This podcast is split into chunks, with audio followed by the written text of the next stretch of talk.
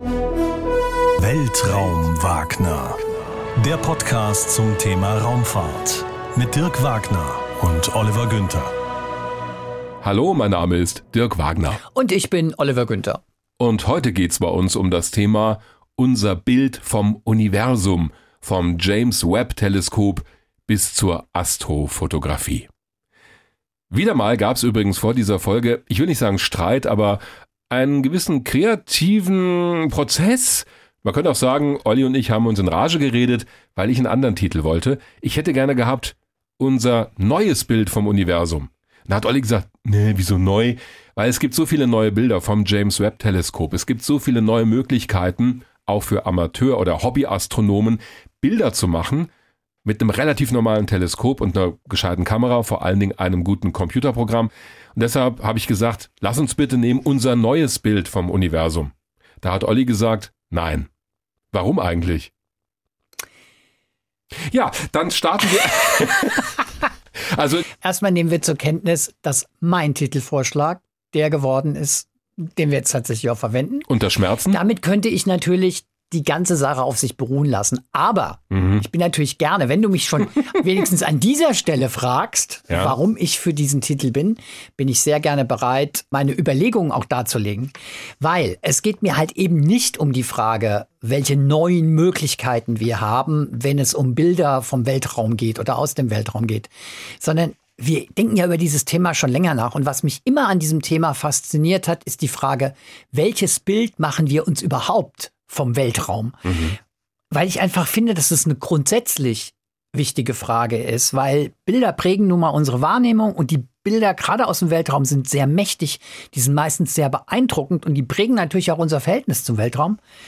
Und ich finde halt, das ist ja auch, ich sage jetzt mal so in Anführungszeichen, politisch nicht uninteressant, weil Bilder sind schon auch sowas wie die Visitenkarten der Weltraumforschung. Und Absolut. da möchte ich dann schon mal ganz gern wissen, wie kommen diese Bilder, die wir da eigentlich sehen, zustande? Also, jetzt mal ganz laienhaft. Ist es wirklich das, was ich sehen würde, wenn ich jetzt da oben irgendwo wäre, ja. vor so einem Orionnebel?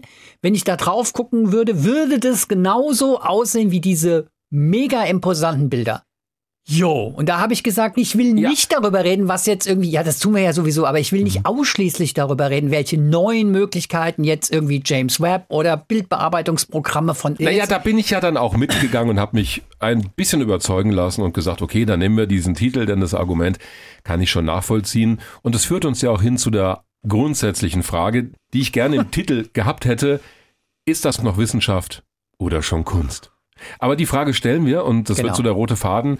Ich halte in meiner Hand übrigens die September-Ausgabe des Magazins. Schon die ganze Zeit. Astronomy Now. Und da sind die neuen Bilder des James Webb-Teleskops natürlich eines der beherrschenden Themen. Vorne drauf ist auch eins. Und was steht hier?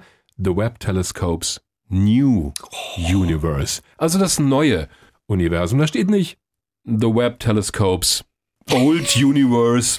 Die kannst du ja auch nicht lassen, gell? Nee, wir lassen. Das, ja. Könnte es sein, dass du durchaus einen leichten Hang zur Rechthaberei hast? Nein. Punkt. Also darum geht es. Wir reden natürlich über die neuen Bilder des Webb-Teleskops. Da war ich bei der Präsentation im Juli auch im ESOC, im European Space Operations Center, habe dort mit Fachleuten gesprochen. Wir haben mit einem Astrofotografen gesprochen darüber, welche Bilder er eigentlich vom Universum macht und wie er die bearbeitet oder verarbeitet. Das ist ein wichtiger Unterschied, mhm. werden wir auch drüber reden. Und mir war es wichtig, noch ein anderes Projekt mit reinzunehmen. Wir haben ja immer diese Mission Hubble, James Webb, die beeindrucken per se die Bilder, wenn sie entsprechend aufbereitet sind. Eine andere Mission, Gaia, die den Sternenhimmel schon seit Jahren vermisst und unsere Milchstraße kartografiert, natürlich hier von der Nähe der Erde aus, die liefert ebenso, na, oder fast so faszinierende Daten. Es sind aber vor allen Dingen Zahlenkolonnen wie die Fachleute damit umgehen und das auch visualisieren, also in Bilder übersetzen. Mhm. Da sind wir exakt bei dem Thema. Das ist auch spannend, kann ich euch versprechen. Und dir auch, natürlich. Das sind also die Sachen, die wir uns heute genauer anschauen wollen. Die Frage, was sehen wir da eigentlich? Würden wir das mit bloßem Auge auch sehen? Oder ist das schon Kunst? Eine kurze Erläuterung zum Thema James Webb Teleskop, weil das ist der Anlass, die ersten wissenschaftlichen Bilder, die im Juli dann veröffentlicht wurden, wir haben eine eigene Folge darüber gemacht. Klickt einfach mal in unserem Podcast-Kanal in der Audiothek, da findet ihr die auch. Aber nochmal in ein paar Stichworten für alle, die es nicht gehört haben. Das James Webb Weltraumteleskop gilt so als Nachfolger des berühmten Hubble Weltraumteleskops, was nicht so hundertprozentig stimmt, können wir aber mal so stehen lassen. Es nimmt Bilder auf, also es nimmt Licht wahr, elektromagnetische Strahlung, allerdings im nahen und im mittleren Infrarotbereich. Das ist der Bereich, den wir mit den Augen gar nicht sehen können. Damit werden zwei Dinge vor allen Dingen erforscht, besonders alte Sterne und Galaxien. Also wir schauen zurück, immer näher ran an den Urknall, zu den ersten Objekten, die danach entstanden sind. Und das andere, was das Teleskop perfekt kann, ist die Atmosphären von Exoplaneten zu untersuchen. Das sind Planeten, die um andere Sterne kreisen. Wir wissen, es gibt Tausende da draußen. Es werden ständig neue entdeckt. Und einige haben eine Atmosphäre. Und da wollen wir wissen, was ist drin. Gibt es da zum Beispiel Wasserdampf oder gibt es Gase, die auf Leben hindeuten könnten? Ich muss es so vage formulieren, weil genauer werden wir es auf die große Entfernung nicht rausfinden. James Webb, das Teleskop, kann extrem genau vermessen, woraus diese Atmosphären bestehen, was da drin ist. Der Start des Teleskops war am 25. Dezember 2021. Dann ist es eine Weile unterwegs gewesen zum sogenannten Lagrange Punkt 2. Auch dazu erzählen wir mehr in der Spezialfolge, die ihr euch anhören könnt. Das Teleskop befindet sich etwa 1,5 Millionen Kilometer von der Erde entfernt und reist mit der Erde immer um die Sonne. Es musste ausgeklappt werden, es war für den Start zusammengefaltet, wie so Weltraum-Origami. Inzwischen funktioniert's, aber weil das alles ausgeklappt und gemessen werden musste, hat's bis zum Juli dieses Jahres gedauert, bis die ersten wissenschaftlichen Aufnahmen präsentiert wurden. Deswegen auch hier die Zeitschrift, da sind die nämlich alle drin, die Aufnahmen. Das ist eine Titelstory. Okay, ist ein Astronomiemagazin. Würde ich auch auf die erste Seite nehmen, auf die Titelseite, aber es hat damals auch in den Zeitungen waren diese Bilder im Fernsehen. Also da sehen wir schon, ich meine, wann schauen die Medien, die es ja so nicht gibt, aber wann schauen jetzt so die normalen aktuellen Kanäle, Tagesschau und so weiter oder auch H-Info. Wann schauen wir auf Raumfahrtereignisse, Olli? Naja, wenn es beeindruckende Bilder gibt. Zum Beispiel. Selbst im Radio. Oder halt bei Katastrophen. Ah, gut, aber das lassen wir jetzt mal beiseite. Ja, ist so. Ja, ist und das ist das, was das mich ja so immer ne, so annervt, weil da starten tolle Projekte und dann heißt, oh nee, ist aber nicht so interessant. Und dann explodiert mal eine Rakete von 100 und dann, oh, also wie kann das sein? Da denke ich mir, ah ja, ist halt kompliziert und so. Also anderes Thema. Mhm. Ganz kurzer Überblick über die Bilder. Das für mich wirklich beeindruckendste, das haben wir auch als Titelbild dieser Folge genommen, ist das Bild vom Carina-Nebel. Das ist eine Region im Universum, wo ganz viel Gas und Staub unterwegs ist, wo sich aktuell neue Sterne formen aus diesen Gas- und Staubwolken. So ist auch mal unser Sonnensystem entstanden. 7600 Lichtjahre ist diese Konstellation da entfernt. Und das ist einfach ein tolles Bild. Einfach angucken. Ähm, haut euch um. Im positiven Sinne. Findet man wo? Zum Beispiel auf den Seiten der ESA und der NASA. Also wenn ihr eingibt bei Google James Webb und dann First Images oder sowas. Wir können auch einen Link genau. bei unseren Twitter-Kanälen reinstellen. Ist aber ganz leicht zu finden. Das zweite Bild, das auch wirklich ästhetisch aussieht, ist der südliche Ringnebel. Also das ist auch eine Gaswolke, die sich immer weiter ausdehnt. Und diese Gaswolke hat einen Durchmesser von einem halben Lichtjahr. Zur Erinnerung, ein Lichtjahr ist die Entfernung, die das Licht in einem Jahr zurücklegt, also schon ziemlich weit. Ach so, da, ah, das war jetzt aber. ich habe mich auch schon gewundert. Äh, ich habe jetzt, Hast du jetzt aus Höflichkeit nicht geantwortet? Ich habe gedacht, wo will denn jetzt drauf hinaus? Aber das stimmt, das war nicht so ganz eindeutig. So, und dann ich bin aber auch an was anderem hängen geblieben. Ja, bitte. Ich fand schon interessant, dass du den Begriff ästhetisch eben benutzt hast. Mhm, weil passt zu diesem Thema, das wir heute haben, gell? Ja. Sieht ja. sehr ästhetisch aus. Also ich kann Kunst, mich da nicht von lösen. Sollst du auch gar nicht. Danke. Bitte. nee, ist wirklich so. Also ich gebe das zu. Offenbar ja. sind wir Menschen so gepolt, dass wir, wenn wir da rausgucken, auch selbst in den Sternenhimmel, wenn du mal eine klare, dunkle Nacht hast, auch das zieht dich in deinen Bann. Also ich zumindest fühle mich davon immer wieder angesprochen. Das Stephans Quintett ist auch ein Bild, das bei diesen ersten Bildern veröffentlicht wurde. Das ist eine Gruppe von fünf Galaxien im Sternbild Pegasus, 290 Millionen Lichtjahre weit weg von der Erde, erst im Jahr 1877 entdeckt worden. Das ist eine Besonderheit, weil die Galaxien relativ eng beieinander stehen, aber in diesen Bildern von James Webb siehst du unglaublich viele Details. Dann gab es ein Bild, das gleich am Anfang von Joe Biden veröffentlicht wurde, dem amerikanischen Präsidenten. Es war auch interessant. Die haben den Termin festgesetzt für die Veröffentlichung der Bilder Kurz vorher hieß es, ach, am Abend vorher gibt's einen Termin mit Joe Biden. Da stellen wir schon mal eins der Bilder vor. Also da war die NASA, gut, die gibt auch das meiste Geld, Die ESA ist auch dabei, aber natürlich der kleinere Partner waren die Amerikaner halt ein bisschen schneller. Und die haben ein Bild veröffentlicht mit extrem weit entfernten Galaxien. Da geht es um einen Galaxienhaufen mit der Bezeichnung SMACS J0723.3-7327. Und einige dieser Galaxien, die wir da sehen, oder Sterne, sind ja Gruppierungen von Sternen, sind mehr als 12 Milliarden Lichtjahre entfernt. Also es ist so ein Deep Field Image, also ein sehr tiefer das Blick. Das ist ja wirklich dann so kurz ja. Direkt nach dem Urknall. In also astronomischen Dimensionen relativ kurz danach. Also sie hoffen mit James Webb bis auf, ich glaube, es waren 300 Millionen mhm. Jahre ran an den Urknall zu kommen. Ich meine, vorher, die Sterne müssen sich ja erstmal formen und die Galaxien, damit sie Licht aussenden können, das wir heute noch im Infrarotbereich verschoben, deswegen auch dieser besondere Blick von James Webb, dass wir das heute noch wahrnehmen können. Aber ja, das ist ein Blick auch zurück in die Vergangenheit.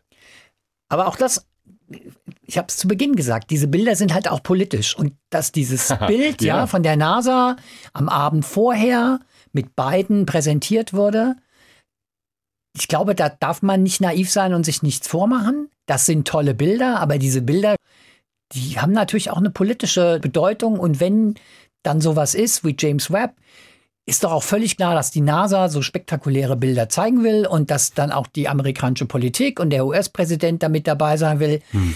Von daher, das ist ein Aspekt, den man halt bei aller Schönheit und Ästhetik im Blick behalten muss, weil es halt part of the game ist. Ja? Ist es und da du es jetzt nochmal so betonst, fällt mir das jetzt erst so richtig auf, dass das natürlich auch ein politischer Schachzug war, der Amerikaner. Ja klar, die geben das meiste Geld dafür aus, auch wenn James Webb mit einer europäischen Ariane gestartet wurde, aber okay.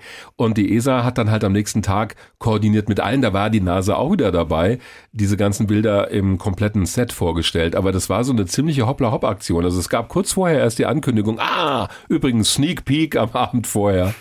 Ja, aber gut, wenn der Präsident der Vereinigten Staaten sagt, das machen wir, vermute mal, dass es im Weißen Haus nicht unrecht war, das zu machen. Und wir wissen alle, dass die Raumfahrt in den USA auch nochmal eine größere nationale Bedeutung, also größeren Stellenwert als ein nationales Prestigeobjekt hat, als das in Europa der Fall ist. Ja, ist, halt ist so.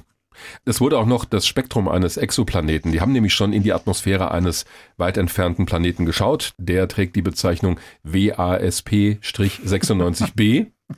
Ja gut, wahrscheinlich WASP 96b. Also ja, das ist äh, schon weit weg, das Ding, über 1000 Lichtjahre. Aber auf diese Entfernung konnten die messen, woraus die Atmosphäre besteht. Also das finde ich schon beeindruckend. Jetzt müssen wir auch sagen, dieser Planet ist verdammt groß. Ungefähr halb so groß wie der Jupiter, der größte Planet in unserem Sonnensystem. Aber ich meine, über so eine Entfernung, 1150 Lichtjahre, dann nur aus den Lichtdaten, ne, also mehr hast du ja nicht, kannst du erkennen, woraus die Atmosphäre ist. Also es ist kein Planet, auf dem jetzt wir leben könnten. Der rast in, wie war das noch, dreieinhalb Tagen um seine Sonne. Also ist auch ein Riesenplanet. Egal, dieses Spektrum haben sie halt gezeigt. Ne? Also wo so eine Wasserdampflinie kommt, dadurch wissen wir, im Spektrum gibt's dann immer so bestimmte charakteristische Linien. Da können wir erkennen, welche Stoffe sind da drin. Es gibt inzwischen auch tolle Bilder vom Neptun, Planeten in unserem Sonnensystem mhm. mit einer Auflösung, die wir vorher mit Teleskopen nie hatten. Bilder vom Jupiter, also es kommen immer mehr Bilder, klar, auch während wir reden wahrscheinlich.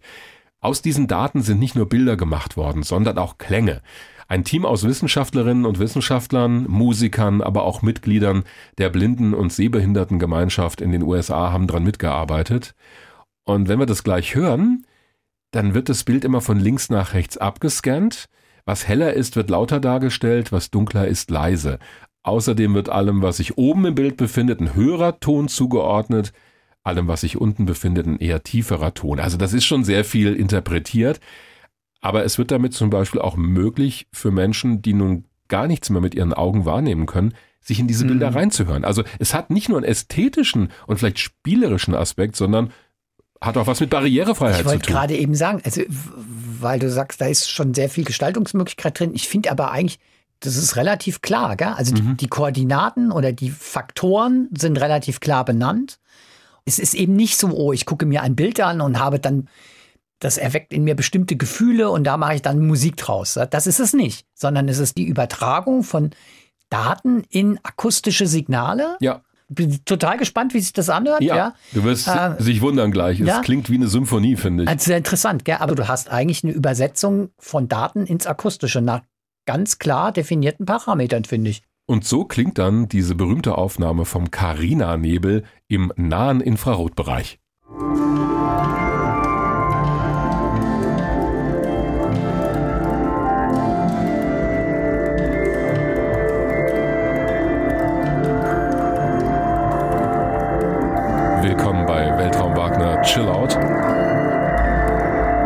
das könnte auch so ein total so eine Komposition sein. Morgens um 5 Uhr im Club. Gut, ist bei uns schon etliche Jahrzehnte her. Also absolut Chill-Out-tauglich. Deutlich musikalischer, als ich es mir vorgestellt habe, ehrlich gesagt. Na ich habe eigentlich eher so mit Geräuschen und so gerechnet. Echt ästhetisch. Ja, es liegt auch an der Art und Weise, wie diese Bilder natürlich umgesetzt wurden. Also du kannst es ja auch anders machen. Aber finde ich, vermittelt schon mal was und vermittelt ja auch eine bestimmte Atmosphäre. Mhm. Das ist schon wichtig. Also auch da entstehen ja durchaus Emotionen, bei mir mhm. zumindest. Ich finde es erstmal schön zu hören. Ist nicht unangenehm. Klar, ästhetisch. Da sind wir wieder bei dem, bei dem Punkt. Zum Vergleich, so hört sich der südliche Ringnebel an im nahen Infrarot.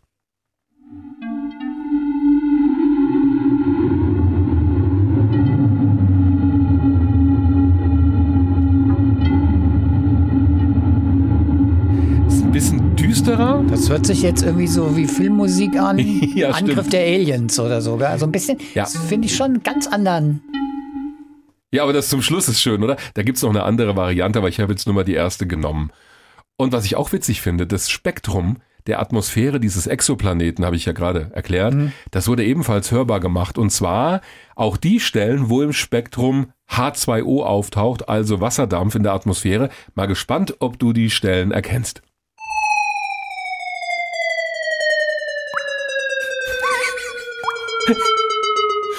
Hm, wo könnten die sein? Also da komme ich jetzt absolut nicht drauf. Finde ich jetzt schon, ehrlich gesagt, fast ein bisschen platt. Findest du? Mit diesem Wassertropfen da. Warum? Ist doch eindeutig. Guck mal, stell dir ja, mal vor. Genau. Ja, ist, warum sage ich es platt? Das ist zu eindeutig. Ja, was hättest du genommen? Lachenden Frosch das, oder? also, ja, jetzt stell dir vor, du siehst dieses Bild nicht. Du hörst nur, ja. es ist kein Bild, es ist ein Spektrum, also es ist eine Kurve, ein Graph im Prinzip. Jetzt stell dir vor, du siehst das nicht und hörst nur das und keiner sagt dir was dazu. Die Assoziation zu Wasser ist doch sofort da. Naja, das stimmt ja, aber das, was du hörst, gibt dir ja ansonsten auch nur sehr bedingt eine Vorstellung, wie es aussieht. Und plötzlich kommt dann dieser Wassertropfen, der dann wirklich keinerlei Zweifel mehr lässt für uns. Also, das finde ich irgendwie so, ja, ist aber Geschmackssache, das finde ich ist jetzt. Du hättest es gerne subtiler gehabt. Ich hätte es ganz gern ich hätte es konsequenter gefunden, man hätte es ein bisschen subtiler gemacht. Das ist wirklich, und da ist Wasser. Punkt. Ja. Okay. Ja, ich überlege gerade, was die Alternative gewesen wäre.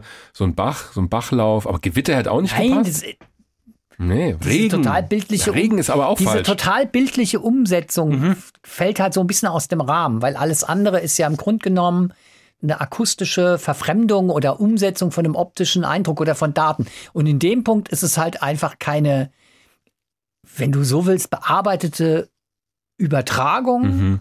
Es ist halt Bam, Bam ja. Signal, Wasser. Keine, keine, Tonhöhe, es ist. Es ja. ist einfach so. Wenn es aber nur die Tonhöhe gewesen wäre, also man sieht auch, das sind Videos, die könnt ihr euch auch anschauen auf den NASA-Seiten, wo wir sehen, wie der Cursor so drüber läuft über das Bild und dann siehst du auch, was da genau welchen Ton erzeugt und wo die Wasserdampflinie ist. Wenn du das einfach mit einer Tonhöhe gemacht hättest, hättest du es nicht gehört.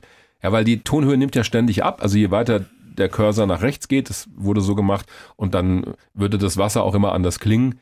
Klar, aber da sehen wir schon, und das ist ja der, der rote Faden, dass wir fragen, wie genau werden diese Daten bearbeitet und verarbeitet? Darüber habe ich auch gesprochen im Juli, als ich im ESOC war in Darmstadt bei der Präsentation dieser ersten Bilder mit Kai Nöske, Astrophysiker und zuständig bei der ESA für die Öffentlichkeitsarbeit im Zusammenhang mit dem James Webb Teleskop und Mark McCorkran, wissenschaftlicher Berater der ESA und auch jemand, der mit den Daten von James Webb arbeitet. Mit dem habe ich schon mal gesprochen. Da haben wir auf Englisch miteinander geredet, aber erst an diesem Tag habe ich gelernt, hoppla, der kann ja total gut Deutsch. Und wir erfahren, was wir da sehen, aber auch, ist das jetzt Wissenschaft oder Kunst?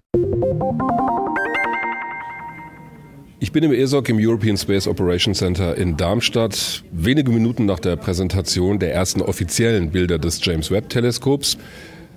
Die beiden schauen relativ erwartungsvoll jetzt mich an, weil ich glaube, noch mehr haben sie vorhin auf diese Bilder geschaut. Und Kai Döske, wir duzen uns, wir haben uns ja schon vor diesem Podcast kennengelernt, für alle, die das jetzt nicht wissen und sich wundern, warum duzt er denn eigentlich? Ich weiß, du hast auf diesen Moment mit großer Anspannung gewartet, glaube ich auch mit wenig Schlaf. Wir haben heute, glaube ich, 500 Mal das Wort Wow gehört. War da auch für dich so ein Wow-Moment dabei? Der war hauptsächlich dabei, als ich die weit entfernten Galaxien gesehen habe. Zum einen, weil mir das einfach gezeigt hat, wenn das Webb-Teleskop noch mal wesentlich länger drauf schaut, dann wird das tatsächlich Dinge zeigen können oder eine Vollständigkeit des jungen Universums, die das Hubble nicht zeigen konnte, einfach weil es im Infrarot beobachtet. Zum anderen habe ich auch die Spektren gesehen, diese entfernten Galaxien, also das aufgespaltene Licht. Und dann gibt es eine, ein Qualitätskriterium, das die Astrophysiker verwenden.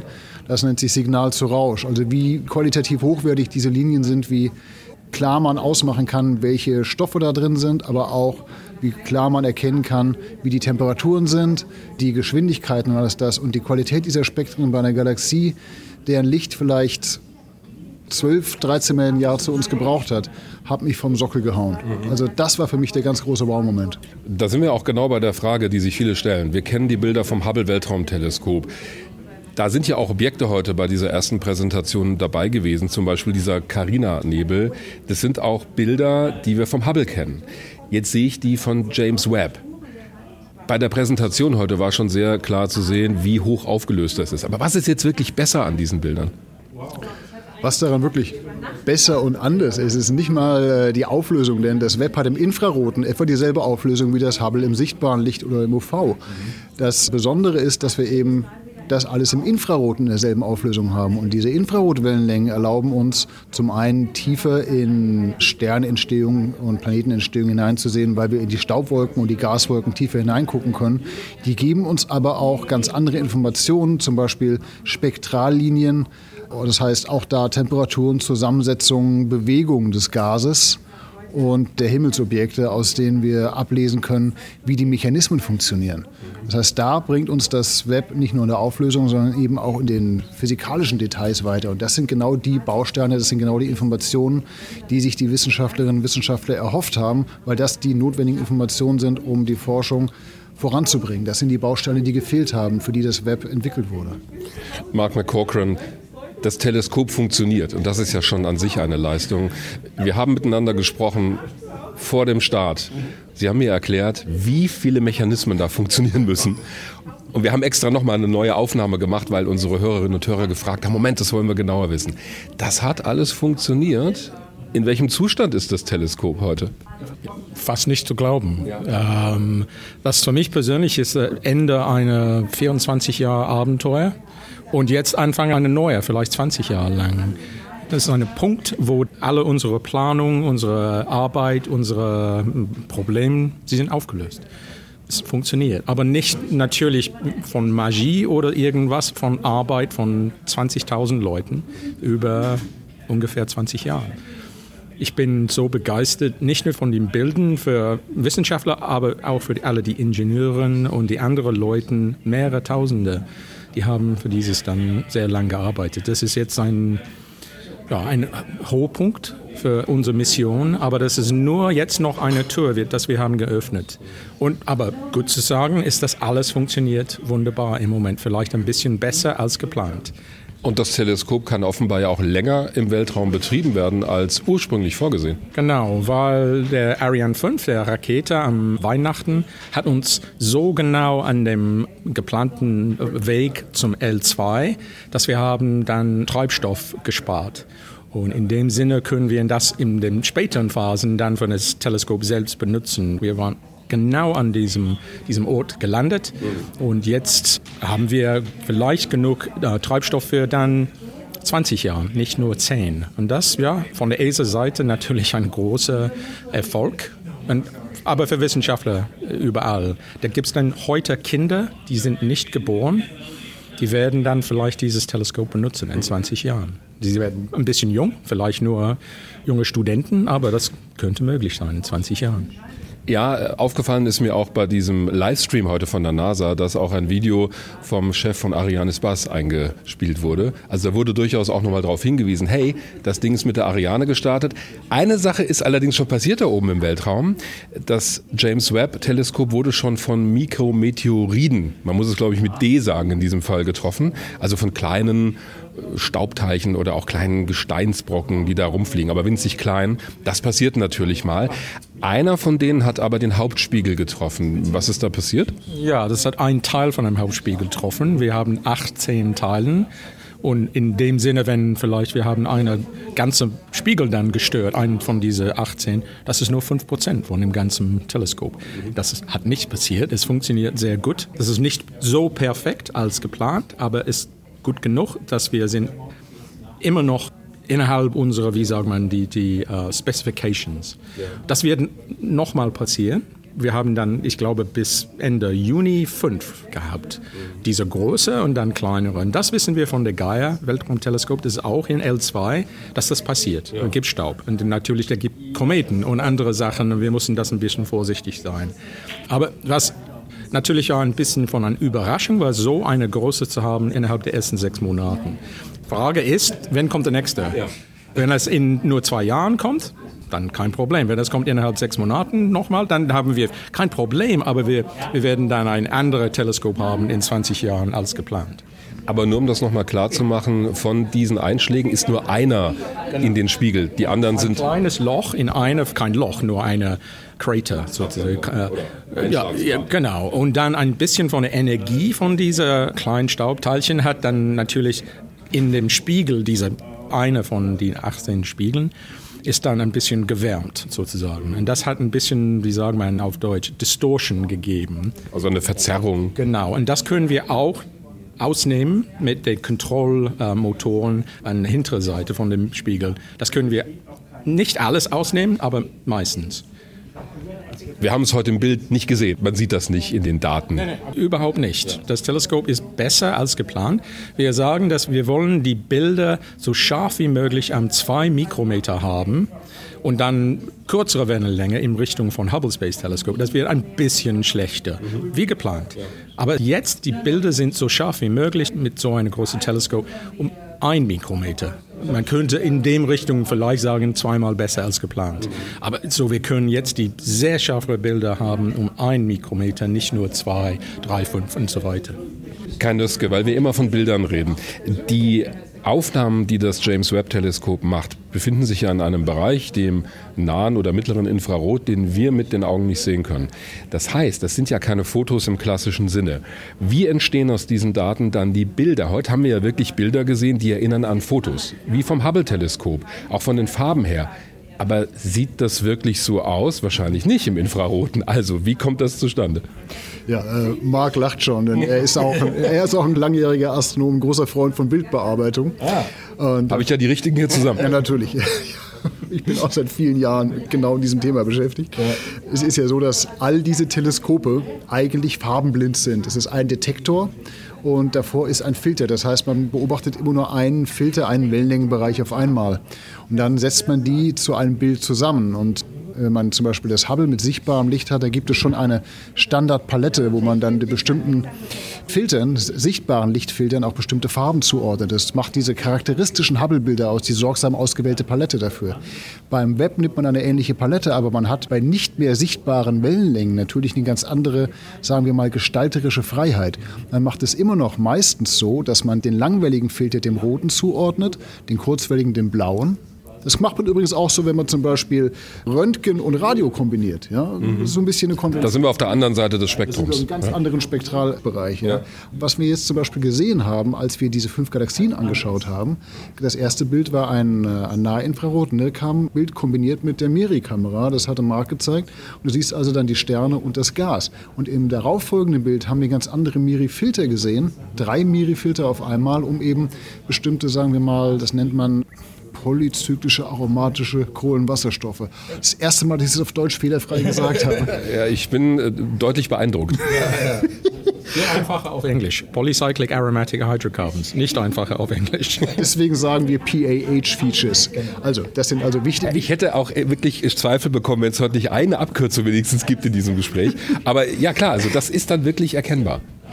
Ja, zum Beispiel, wenn man diese Galaxien anguckt, die sehen so ein bisschen aus wie, äh, im Amerikanischen sagen sie Skittles, also so ein bisschen wie...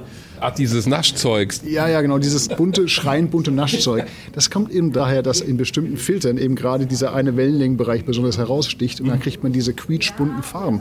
Die Farbpaletten waren jetzt in den beiden Bildern, die aufeinander gefolgt sind, nicht unbedingt dieselben. Man hat dann einfach eine andere Gestaltungsfreiheit, um zu sagen, ich möchte einen wissenschaftlichen Sachverhalt, ein Detail besonders herausarbeiten und nehme dafür eine geeignete Palette. Ich weiß, dass Oliver, wenn er das hört, jetzt schon langsam Schnappatmung bekommt, weil das bei uns so ein Thema ist und er mich immer fragt, ja, Moment mal, wenn das gar nicht die echten Farben sind, die ich mit dem bloßen Auge sehe, wo ich immer sage, naja, was heißt echte Farben?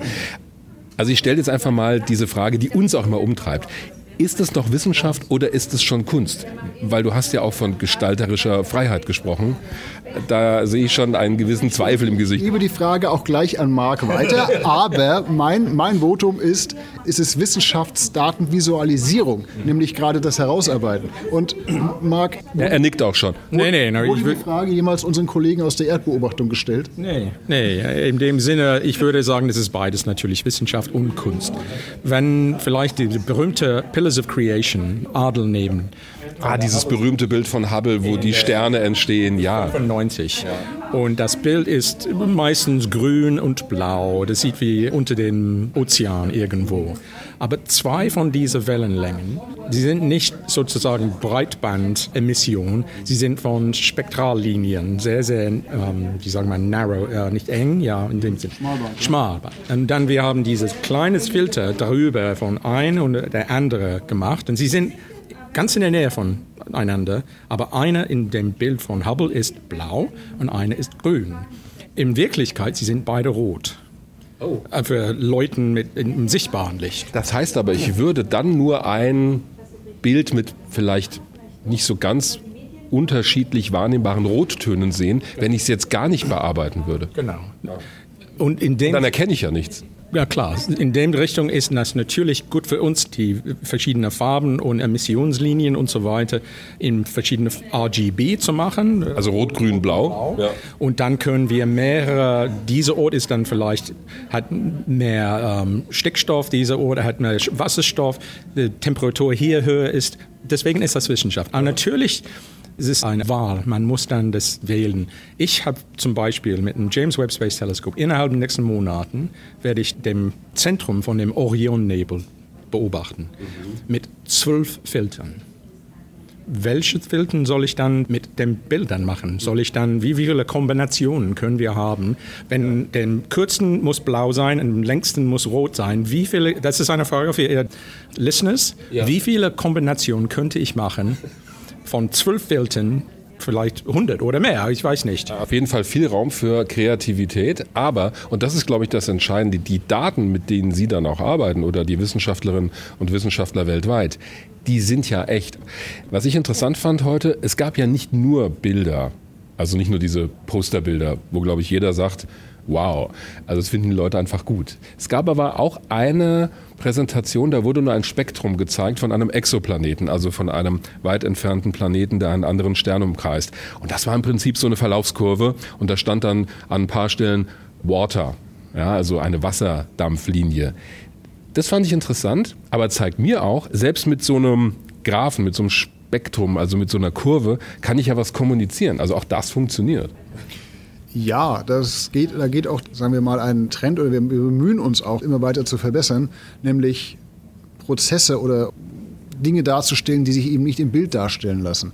Und da wird es immer wichtiger in der Kommunikation, das ist ja nicht nur in der Wissenschaft so, sondern allgemein, dass wir eine gute Darstellung haben, dass man also mit guten GrafikerInnen dran arbeitet und äh, gemeinsam gute Visualisierungen zu entwickeln. Das kostet Zeit, das kostet Mühe, das kostet Zusammensitzen mit den Wissenschaftlerinnen und Wissenschaftlern, zu gucken, was haben wir denn Interessantes und äh, wie stellt man das am besten dar. Und dann muss man eben auch diese Brücke schlagen. Da ist es gut, dass vielfach die Leute, die die Grafiken machen, keinen wissenschaftlichen Hintergrund haben, weil die eben dann genau die richtigen Fragen stellen, das so darstellen, wie das eine breitere Öffentlichkeit auch versteht. auf sozialen Medien sind diese Infografiken oder kleine Animationen immer wichtiger geworden. Aber wenn man sich inzwischen auch Printmedien anguckt, Infografiken sind auch da immer populärer. Und was interessant für uns, ein großes Problem, aber ein gutes Problem zu haben, ist, wir haben nicht nur Spektren von einem Objekt und dann noch ein Objekt. Wir benutzen die sogenannten Integral Field Units. Das bedeutet, wir können ein Bild, ein nicht so großes Bild, ein kleines Bild, aber mit mehreren Pixeln. Aber für jedes Pixel dann bekommen wir ein Tausende von Wellenlängen. So ein Cube, das ist nicht nur Bild wie X und äh, Y, aber auch in der andere Richtung Wellenlänge. Und wie zeigt man das? Natürlich. Wahrscheinlich am besten mit, mit einer Stereobrille, dreidimensional. Vielleicht, ja. Das also ist abhängig natürlich von was wir wollen dann aussuchen. Eine von den Bildern dann heute hat Giovanna Giardino mit mir hier im ESOC. Wir haben dem Bild von dem ähm, Schwarzes Loch in äh, einer von diesen Galaxien in Stephans Quintett. Und das zeigt nicht nur Gas und wo das am hellsten ist, aber was die Geschwindigkeit von dieses Gas ist. Und deswegen können wir ein Bild machen, wo wir können dann, ja, Geschwindigkeiten. Wie läuft dieses Gas im Schwarzes Loch? Und das ist gut für Wissenschaft natürlich, aber ein bisschen schwieriger für die, die, die Kommunikation. Und da habe ich schon gelernt aus diesem Gespräch, die Diskussionen zwischen Wissenschaftlerinnen und Wissenschaftlern und auf der anderen Seite den Damen und Herren, die für die Öffentlichkeitsarbeit zu sind, die sind offenbar sehr wichtig, können aber auch durchaus mal länger dauern. Nicht nur wichtig, sie sind in Englisch essential, essentiell weil natürlich das Publikum hat für alles bezahlt und sie müssen dann, dann von unserer Mission wissen. Und sie sind nicht einfach mit Hubble, man könnte sagen, es ist ein sichtbares Lichtbild hier. Jetzt im Infrarot nicht mehr, aber es ist wissenschaftlich, es hat eine wissenschaftliche Meinung, aber auch etwas schön zu sehen. Und dann mit Röntgenbereich oder Radio, was ist das denn überhaupt? Ist das, was ich sehen kann? Das ist auch noch ein Trick von Hubble. Die Leute sehen Bilder von Hubble und denken, wenn ich näher dran zum Orionnebel komme vielleicht, dann werde ich das so sehen falsch. Mhm. Weil das, Schade eigentlich. Ja, ja Orionnebel bleibt immer grau. Wenn man kommt näher dran, bekommt nicht Größe. In dem Sinne, wenn ich nehme einen Schritt vorne, dann das Bild kommt größer und das Licht spreads out. Ja. Und deswegen ist das immer schwächer. Ich bin näher dran, ist heller, aber es wie sagt man, spreads out. Ja, es strahlt aus. Strahlt oder aus, ja. Deswegen ist es heller nochmal. Und das Orion-Nebel im sichtbaren Licht mit bloßen Augen kommt nicht heller. Mhm. Wir können im Orion sitzen und es wird alles grau. Ah, okay. Natürlich mit Hubble, wir können dann längere Bilder, mehr Aufnahmen.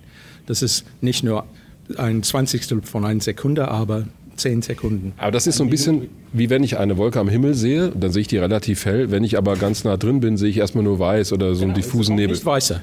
Ja. Wie, ein, wie ein Wand hier. Wenn man läuft zwischen hier und das Wand, hier drei Meter, es kommt nicht heller.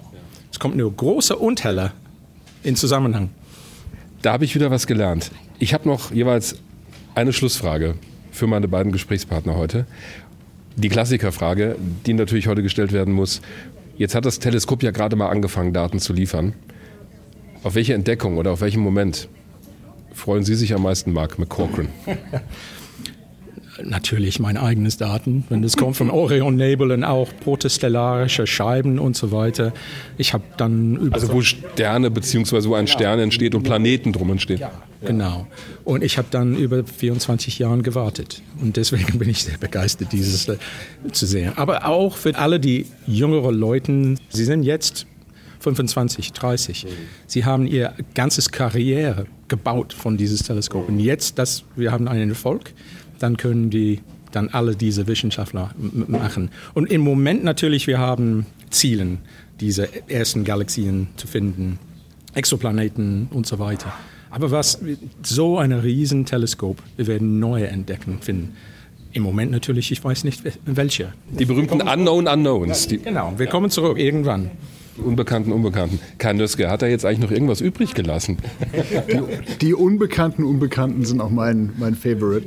Es gibt noch ein kleines Schmankerl für mich und zwar haben wir in den Teams, in denen ich früher gearbeitet habe, wäre diese sogenannten Cosmological Survey Fields, also praktisch diese sehr ausgedehnten Deep Field Aufnahmen gemacht Mit dem Hubble, da habe ich einen Satz der Beobachtungen designt und auch mit ausgewertet. Und mit dem Spitzer-Teleskop, da haben wir eigentlich diese Felder definiert, die dann von allen anderen Teleskopen nachbeobachtet werden.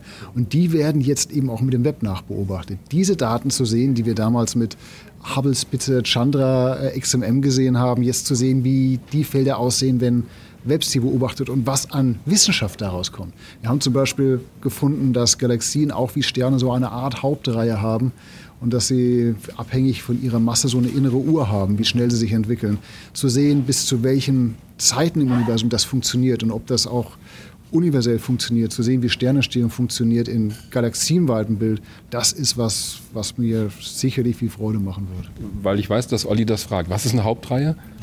Die Sterne haben, wenn man sie in Helligkeit gegen Temperatur in so ein Diagramm einträgt, gibt es so eine Linie, wo die meisten Sterne während ihrer, sagen wir mal, Hauptlebenszeit, während äh, sie in ihrem Zentrum Wasserstoff zu Helium verbrennen, leben. In dem Augenblick, wo sie ihren inneren Treibstoff verbraucht haben, wandern sie auf andere Zweige ab und werden dann zu blauen, roten und so weiter Riesen. Mhm. Oder zu weißen Zwergen oder zu Supernovae. Und diese Hauptreihe ist praktisch die Hauptlebensreihe wo Sterne den größten Teil ihrer Lebenszeit drauf verbringen, wo zum Glück auch die Sonne noch drauf lebt. Wo wir als Menschen uns auch wohlfühlen können bei solchen Sternen. Ja, aber nur für fünf Milliarden Jahre. Okay. Bis dahin treffen wir uns nochmal. Mark McCorkran, Kai Nöske, vielen Dank. Dankeschön. Ja, das fand ich jetzt aber doch interessant, gell? weil die Frage, ist das jetzt Wissenschaft oder Kunst, wurde ja sehr klar beantwortet mit wohl als auch. Also beides. es ist beides. Ich meine, an einer Stelle, du hast das Interview ja alleine geführt, aber du hast zu Recht gesagt, mit der gestalterischen Freiheit, da würde Oliver jetzt Schnappatmung kriegen, habe ich tatsächlich an der Stelle bekommen, ich als ich das halt. Interview das erste Mal gehört habe, ja. weil ich echt gedacht habe, aha, gestalterische Freiheit. Ja. ja, aber klar wird ja auch, es ist eine Umsetzung in ein anderes Medium. Daten werden umgesetzt in optische Reize, also in, in ein Bild, um es mal untechnisch zu formulieren. Um es mal korrekt zu formulieren. Um's korrekt zu formulieren. Aber halt auch nicht willkürlich, gell? sondern es nein, gibt sehr nein, nein. klare Regeln. Und was ich halt auch super interessant fand, war diese Stelle, wo der Mark McCochran gesagt hat, also die Leute denken, wenn sie vor dem Orionnebel stehen würden, dann würden sie das sehen. Wie, würden sie den so sehen? Mhm. Nein, das ist aber nicht so, mhm. weil das, was wir in den Bildern sehen, sind Übertragungen auch von Dingen, die unser menschliches Auge nicht erfasst, Richtig. die aber trotzdem da sind. Und das finde ich schon interessant. Diese Idee, wir machen etwas, was für unser menschliches Auge nicht wahrnehmbar ist, was aber trotzdem da ist, was in den Daten steckt und was dann halt auch in der Realität steckt. Ja, mhm. das machen wir sichtbar.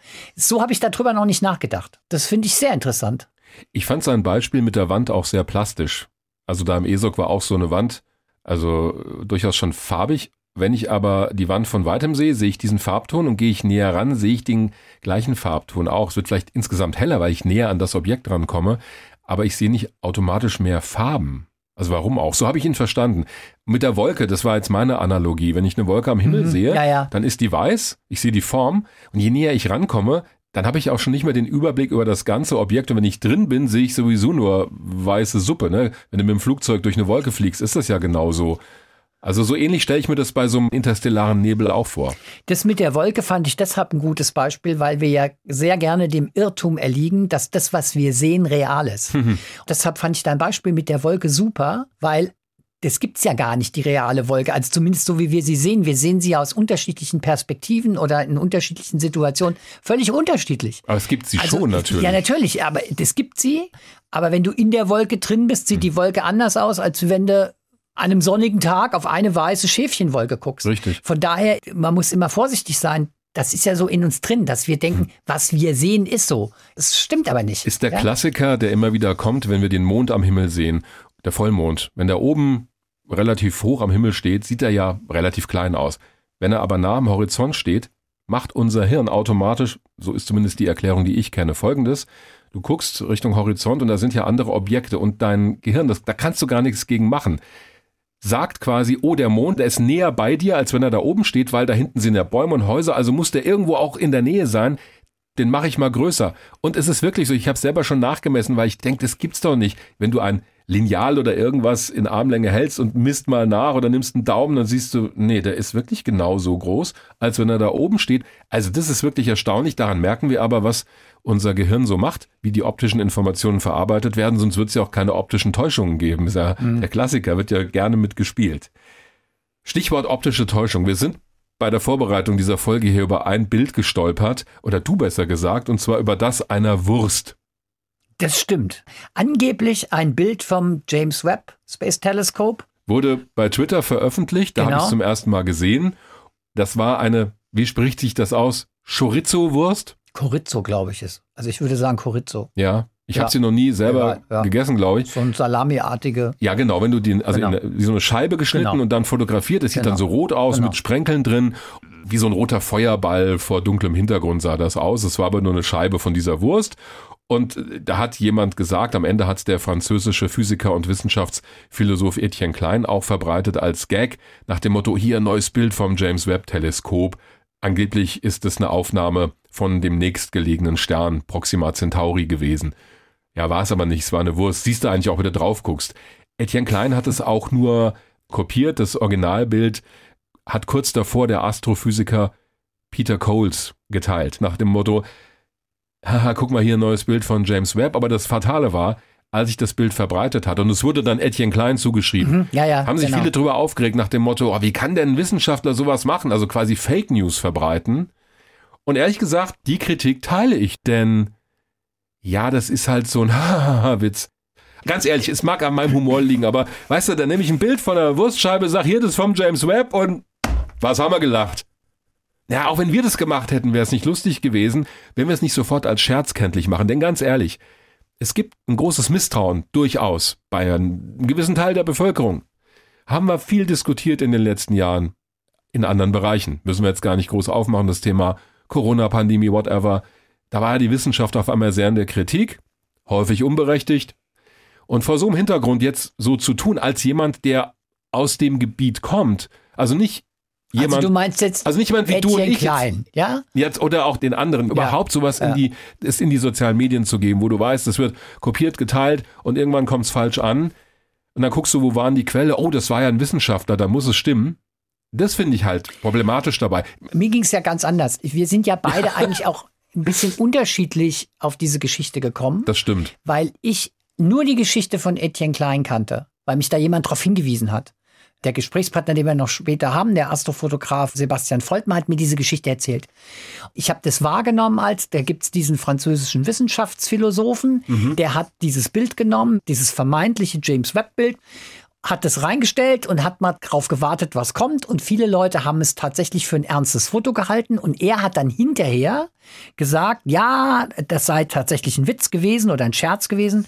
Aber er hätte den Hintergedanken gehabt, dass man mit diesem Beispiel mal klar macht, wie schnell wir auf vermeintlich aussagekräftige Bilder reinfallen. Okay. Und du hast mir dann später erzählt, dass dieses Bild mit der Chorizo-Wurst einen ganz anderen Hintergrund hatte eben von jemand ganz anderen ursprünglich kam. Und aber schon Etienne auch mit so einer Gag-Intention. Ja, aber genau.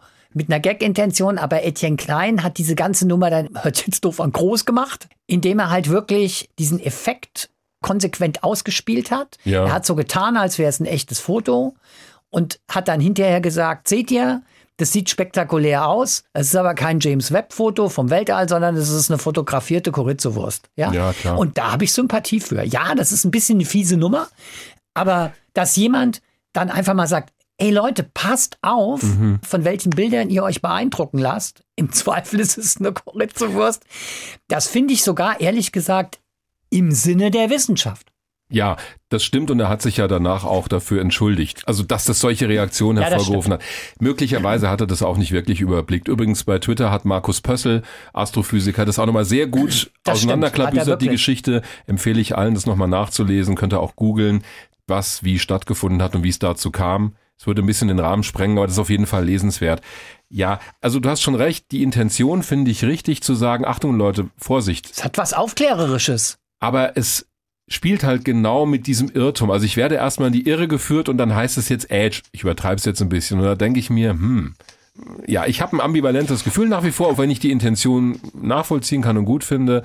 Aber wenn es von so einer wissenschaftlichen Autorität kommt und ich meine am Anfang der Astrophysiker, der das ursprünglich gemacht hat, auch als Gag. Ja, ich weiß es nicht. Also es ist ja sogar so, dass diese Geschichte eigentlich so auch ein sehr gutes Beispiel ist, wie sich solche Geschichten in Medien verselbstständigen. Also ja. wer sich dafür interessiert, googelt mal nach Etienne Klein und mhm. googelt mal nach dem Bild und guckt mal auch nach dem Astrophysiker Peter Coles, heißt er, glaube ich, gell? Ja, genau. Peter Coles.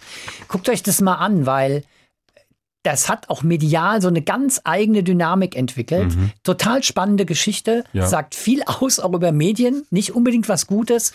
Würde er jetzt aber hier zu weit führen, wenn wir die ganze Geschichte ausbreiten würden. Die ist nämlich tatsächlich auch ein bisschen kompliziert, habt ihr wahrscheinlich schon gemerkt. Lohnt sich aber mal nachzulesen. Was uns zum Interview mit Dr. Sebastian Voltmer führt, einem Astrofotografen, den Olli gefunden hatte, aber. Genau, weil ich unbedingt jemanden haben wollte, der sozusagen Astrofotografie betreibt und Bilder auch veröffentlicht und jetzt mal jenseits von James Webb und Hubble und den wissenschaftlichen Aufnahmen mal wissen wollte, wieso jemand an das Thema rangeht. Und da bin ich auf Sebastian Volkmar gestoßen, Astrofotograf, Jahrgang 1981, stammt aus St. Ingbert im Saarland, mhm. hat sehr lange in Hessen gelebt und auch in Kassel studiert an der Kunsthochschule. Aber er hat lange hier gelebt. Hat lange hier gelebt, ja. lebt inzwischen wieder im Saarland und wurde schon als 19-Jähriger für seine Astrofotografie ausgezeichnet als Landes- und Bundespreisträger Jugend forscht. Mit einem Projekt Astrofotografie als Methode zur Kometenentdeckung. Hm. Hat mehrere Auszeichnungen bekommen als Astrofotograf. Ich würde mal sagen, so aus meiner Sicht die bedeutendste ist die Auszeichnung, jetzt wird es ein bisschen kompliziert für mich, Astrophotographer of the Year 2015. Astrofotograf des Jahres genau. 2015. Weiß nicht, wie man es auf Englisch ausspricht. Astrophotographer. Astrophotographer. Photographer. Würde ich sagen. Dir. Ja, ja, ja. Nachdem wir wahrscheinlich schon die Chorizo-Wurst vollkommen verkehrt ausgesprochen Kommt haben. jetzt auch nicht mehr drauf. Ich wollte extra vorher nochmal nachschauen. Wir haben natürlich in der ARD eine Aussprachedatenbank. Ja. Ich habe es aber vergessen. Ja. Wahrscheinlich haben wir alles gesagt, nur nicht die richtige Form.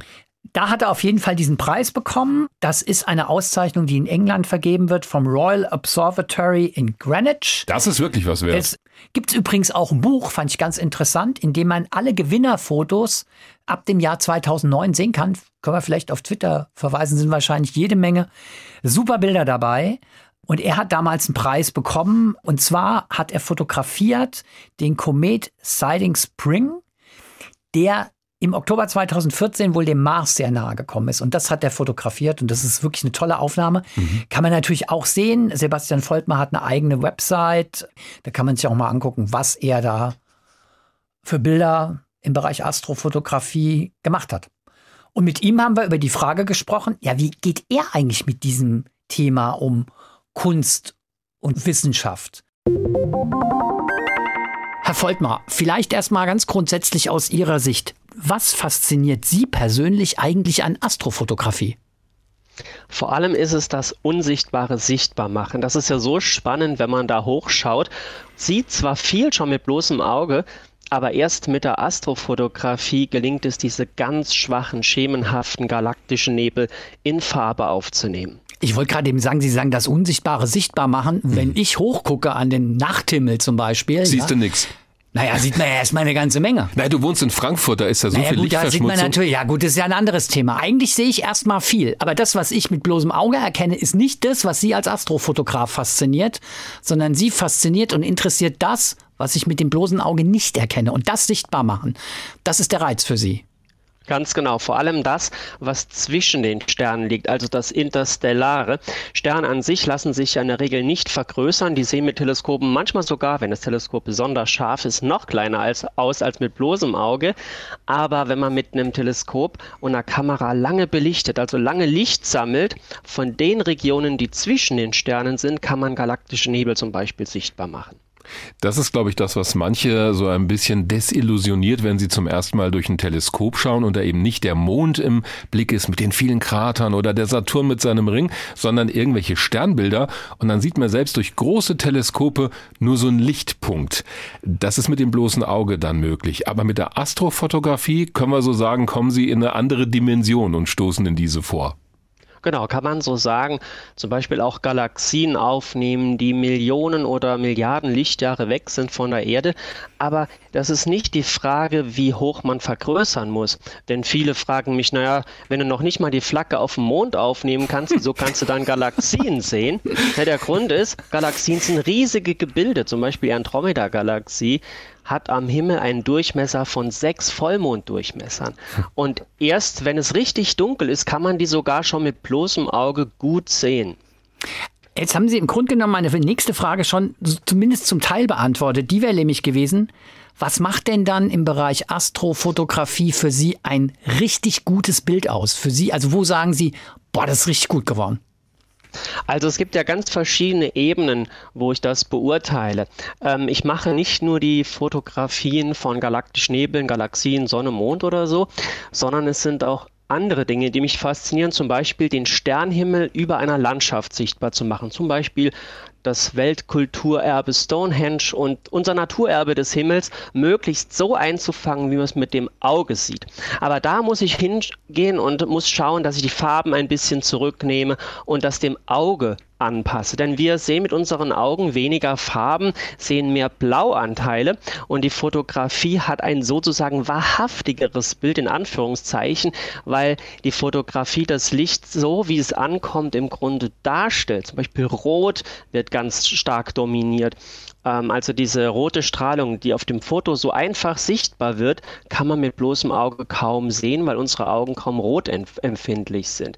Aber das ist ja das Spannende. Es gibt diese zwei Felder. Zum einen versuche ich mich fotografisch möglichst dem Eindruck anzunähern, den man mit bloßem Auge hat und zum anderen das Unsichtbare sichtbar machen. Und hm. in dem Gebiet bei dem Unsichtbaren sichtbar machen ist ein richtig, richtig gutes Foto eines, was wenig rauscht, also was wenig Krisel, wenig Pixel Pixel hat, sozusagen, also wo man nicht irgendwie ein verpixeltes Bild sieht und was farbenprächtig ist und eine hohe Tiefe hat, also wo man ganz viele Farbnuancen in der Dunkelheit sieht, aber dazu muss man teilweise nächtelang oder sogar monatelang Licht sammeln mit einer Spezialkamera. Und da sind wir schon genau bei einem sehr entscheidenden Punkt. Ich habe auch ein paar Bekannte, die Astrofotografie machen, wahrscheinlich auf einem äh, völlig amateurhaften Level nicht zu vergleichen mit dem, was Sie machen, aber auch die sagen, ja, ich muss ein Objekt lange belichten, ich muss hunderte Aufnahmen übereinanderlegen im Computer, damit ich dann die Details erkenne. Also der rechnet dann aus den Einzelbildern das finale Bild. Wie viel Bildbearbeitung und Nachbearbeitung findet denn bei Ihnen statt und wie sehr entfernt sich die Aufnahme dann von dem Original, wenn wir es mal so wollen?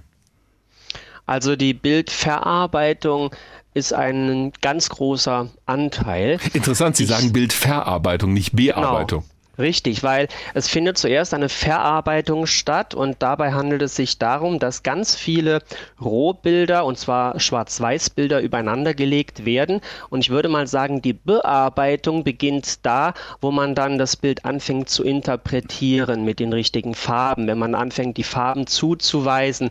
Das gibt es ja auch. Man kann sowohl ein Bild in Echtfarben aufnehmen, aber auch in echten Falschfarben. Wenn ich sage echte Falschfarben, heißt das, nach einer bestimmten Norm werden werden die Bilder in Falschfarben dargestellt. Das macht man bei bestimmten Gasen, zum Beispiel Schwefel, Wasserstoff, Sauerstoff und beim Hubble Space Teleskop kennt man so eine bestimmte Farbkodierung und dann wird das nach einer sogenannten Hubble-Palette in Falschfarben dargestellt. Wenn ich mhm. aber Echtfarbenbilder mache, auch da habe ich eine Art von Farbinterpretation und auch einen Spielraum, denn jedes Bild wird fotografisch in einer gewissen Weise interpretiert. Denn wenn man das Bild so nehmen würde, wie es mathematisch tatsächlich wäre, ist es linear. Wir sehen ja mit unseren Augen logarithmisch. Das heißt, wir haben eine ganz hohe Dynamik, die wir sehen können.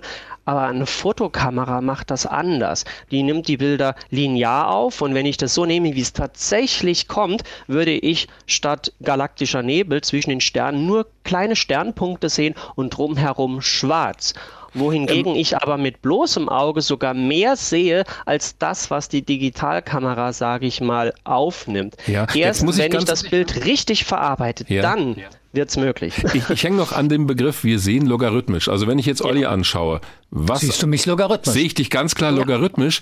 Was, was heißt, immer das ist. Was immer das ist. Müssen Sie vielleicht nochmal erklären, wenn ich jetzt eine Kamera wäre, was wäre dann an Olli anders? An Oliver anders, dass wir nur die Reflexe im Gesicht sehen würden beispielsweise oder ein mhm. weißes Hemd und ähm, alles andere Schatten und was nur ein kleines bisschen dunkler ist, wäre sofort schwarz. Das heißt, das Dunklere würde sofort in Schwarz absaufen, wohingegen man mit bloßem Auge noch deutlich Nuancen sieht, Grautöne, Farbtöne, aber logarithmisch ist einfach unser Blick mit dem Auge. Das heißt, wir sehen ganz viele verschiedene Schattierungen und können, eine hohe Dynamik von ganz hell bis ziemlich dunkel wahrnehmen. Und ein lineares Foto bei dem ist das nicht möglich. Dann hat man einfach nur das Hellste, das sieht man weiß.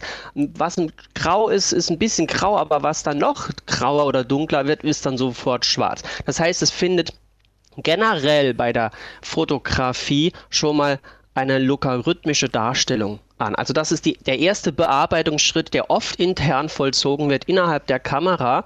Und da gibt es auch verschiedene Möglichkeiten, wie eine Kamera das intern darstellen kann. Ich mache es nicht intern in der Astrofotografie. Ich mache das ja bewusst. Das heißt, ich kann in einer ganz bestimmten Weise die schwachen Details in der Tiefe des Universums anheben, sogar stärker anheben, als es standardmäßig gemacht wird. Also ich verstehe, ja. Herr Voltmar, es gibt erstmal eine Diskrepanz zwischen dem, was das Auge sieht und dem, was mhm. die Kam wie die Kamera sieht, auch in den ja. Weltraum reinschaut. Ja, genau. Von daher kann man gar nicht so sagen, es gibt sozusagen den echten Eindruck, weil sowohl ja. das menschliche Auge begrenzt ist, mhm. die Kamera aber auch, zumindest anders guckt als das menschliche Auge.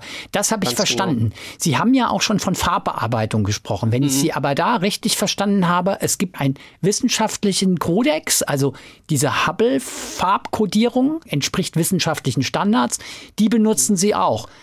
Das ja. heißt, sie gehen nicht hin und sagen, ja, also jetzt der Farbkodex sieht jetzt das Rot vor, aber ich finde jetzt mal Gelb einfach mal besser, mhm. ja, mhm. Äh, gefällt mir besser, ist für mich ästhetisch passender, mache ich jetzt mal. Das würden Sie nicht machen.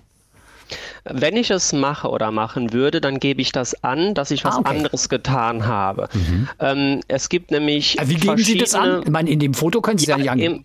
Ich gebe das immer im Quelltext an, wenn ich ein Bild veröffentliche, bei Artikeln, auch in Ausstellungen oder halt auch im Internet, gebe ich das dann an. Und das Wichtige ist oder der Grund, warum man vielleicht etwas anders macht als nach der Standardpalette, könnte zum Beispiel sein, ich möchte Schwefel dominanter darstellen. Ich möchte, dass unsere Augen das unterscheiden können, richtig diskriminieren können. Mhm. Und wenn das Sinn macht, ja, warum denn nicht? Weil es geht ja darum, nicht unbedingt das spektakulärste Bild zu zaubern, sondern es so darzustellen, dass wir mit den Augen die unterschiedlichen Gase besser wahrnehmen können. Ich die kann wir mal sonst gar nicht so Beispiel erkennen machen. würden, ja? Ja, ein Beispiel. Es gibt einen purpurroten Nebel, der sieht in Echtfarben total spektakulär aus. Zum Beispiel den Nordamerika-Nebel kann man fotografieren. Mit bloßem Auge oder auch mit mit bloßem Auge durchs Teleskop kann man ihn fast gar nicht sehen, also schon mal gar nicht in Farbe, wenn überhaupt in Schwarz-Weiß oder so mit türkisfarbener Tendenz, weil unsere Augen eher noch das türkisfarbene aus der Dunkelheit heraus erkennen können. Aber schon mit einem Smartphone, wenn man länger belichtet, wird dieser rote Nebel sichtbar. Wenn man diesen Nebel aufnimmt, der leuchtet vor allem im Wasserstoffgas. Das ist rot, eine ganz bestimmte rote Linie. Wenn ich jetzt den in Echtfarben aufnehme, habe ich eine relativ rote Fläche, einen schönen Nebel. Das sieht schon ganz toll aus. Hm. Aber ich kann mit der Fotografie auch was anderes machen.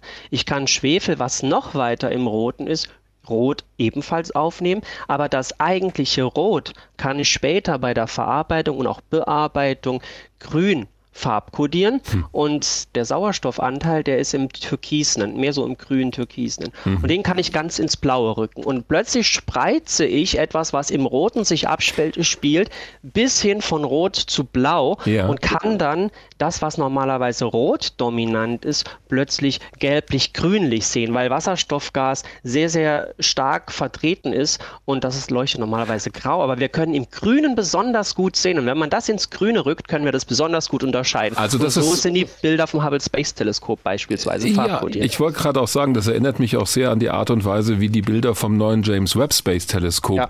dann ins Sichtbare übersetzt werden, denn das nimmt ja die Lichtstrahlung oder die elektromagnetische Strahlung besser gesagt in einem Wellenlängenbereich wahr, nämlich im nahen oder mittleren Infraroten, was wir mit den Augen sowieso nicht sehen können. Aber jetzt komme ich natürlich mit meiner Leitfrage bedeutungsschwanger hier auf Papier notiert, die sich durch diese Weltraum-Wagner-Folge zieht. Wenn Sie das machen, was Sie gerade sehr schön geschildert haben, ist das noch Wissenschaft oder ist das schon Kunst? Das kann beides sein. Es hängt vom Kontext ab es ist auf jeden Fall etwas Wissenschaftliches und das erinnert mich auch ganz stark an die Aussage, die ich in meiner Dissertation getroffen habe, die heißt Fotografie als wissenschaftliches Argument. Hm. Jedes Kunstwerk kann auch zum wissenschaftlichen Argument werden, wenn ich es denn für die Wissenschaft oder für einen Teilaspekt verwende. Und das ist ganz wesentlich. Ich würde sagen, fast jedes Astrofoto hat auch einen ästhetischen Reiz. Ja, definitiv. Ja. Genau. Und ich habe aber auch, ich kann das Bild auch rein wissenschaftlich betrachten. Das heißt, ich brauche den künstlerischen Aspekt nicht, aber ich kann auch diese Bilder in einer Kunstausstellung selbstverständlich ausstellen und brauche auch nichts zur Wissenschaft zu sagen. Und dann wirken die Bilder für sich. Allerdings ist dann oft das Problem, dass die Betrachter sagen, was ist denn das für ein Kitsch? Ist das ein Gemälde?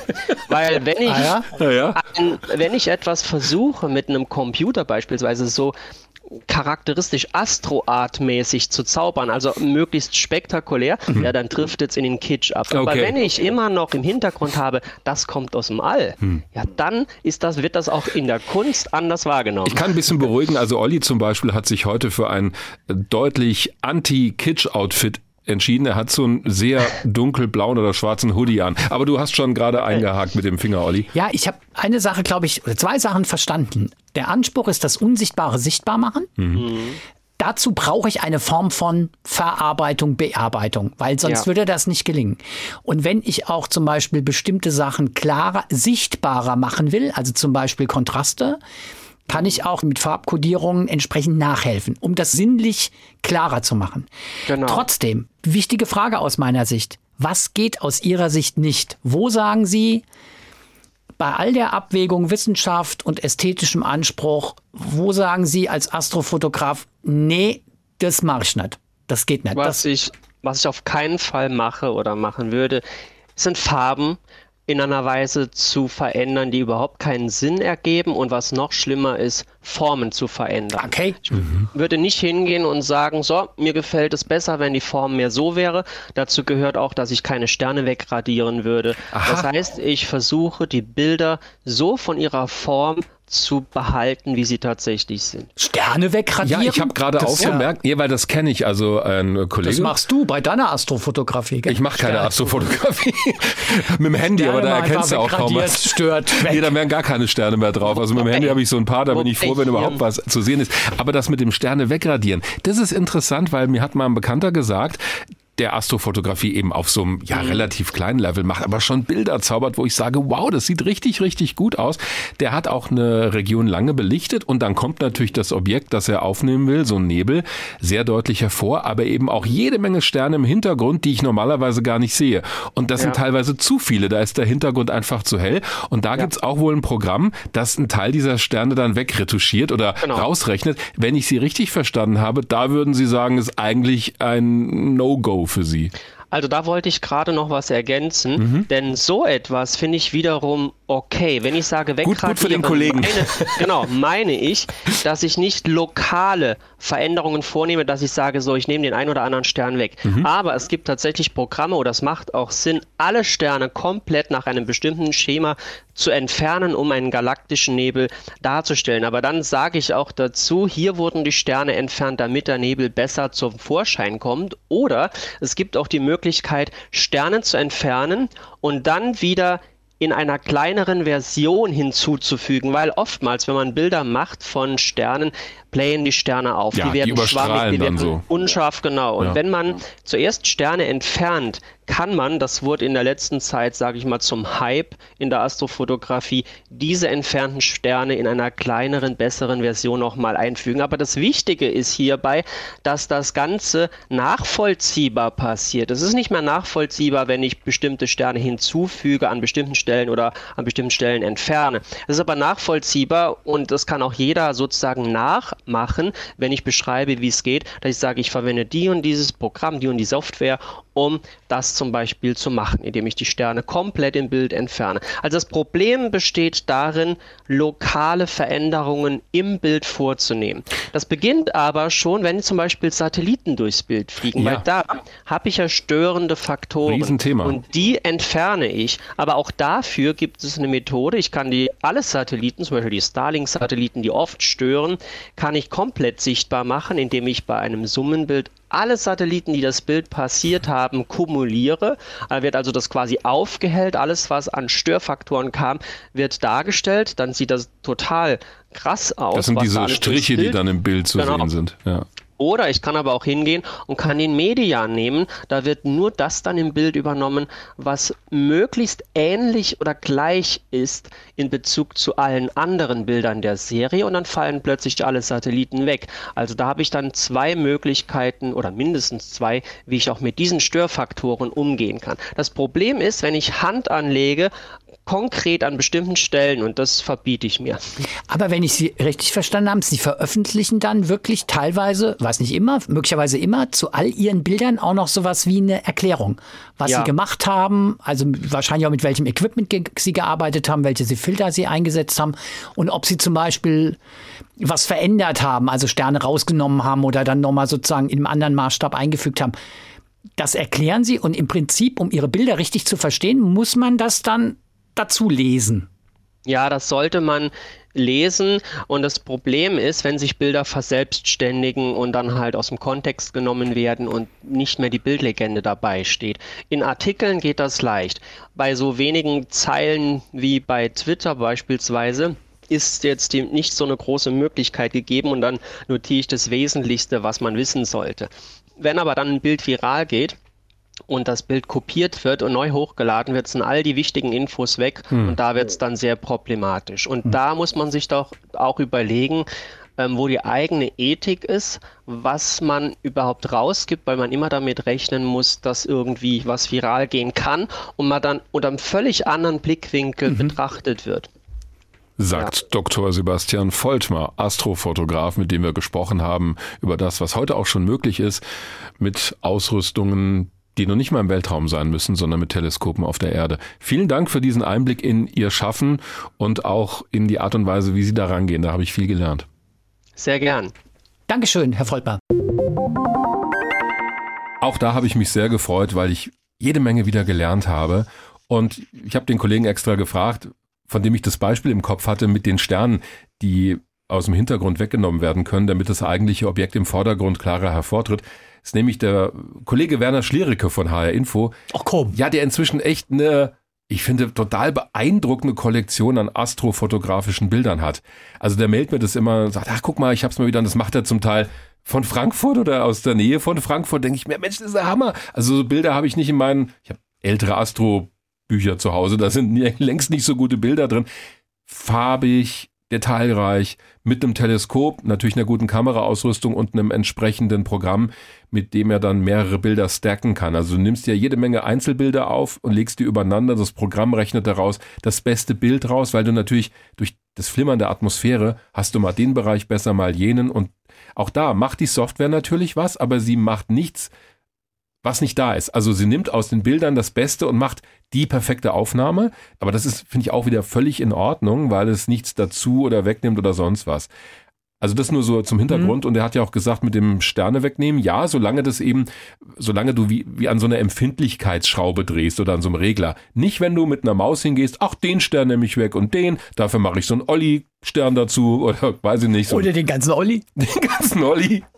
Das fand ich sehr nachvollziehbar mhm. und war wirklich sehr interessiert dabei, obwohl es jetzt nichts im engeren mit Raumfahrt zu tun hatte, aber bei Raumsondenmissionen, beim James Webb Teleskop, bei Hubble, am Ende werden diese Missionen ja gestartet, um Bilder und Daten zu liefern. Und wie die dann bearbeitet, verarbeitet werden, Bearbeitung und Verarbeitung fand ich auch einen wichtigen Unterschied. Total wichtig, ja. ja. Super nachvollziehbar ja. auch. Das ist vergleichbar mit dem, was er macht. Da musst du bei jedem Bild, was von der Raumsonde geschickt wird oder von den Rohdaten gesehen ja auch gucken, wie setze ich das jetzt in ein Bild um. Zum Beispiel Voyager, die Sonden haben ja draußen fotografiert, wo es mehr oder weniger finster war im äußeren Sonnensystem. Da fängt es ja schon an, Belichtungszeit. Ja.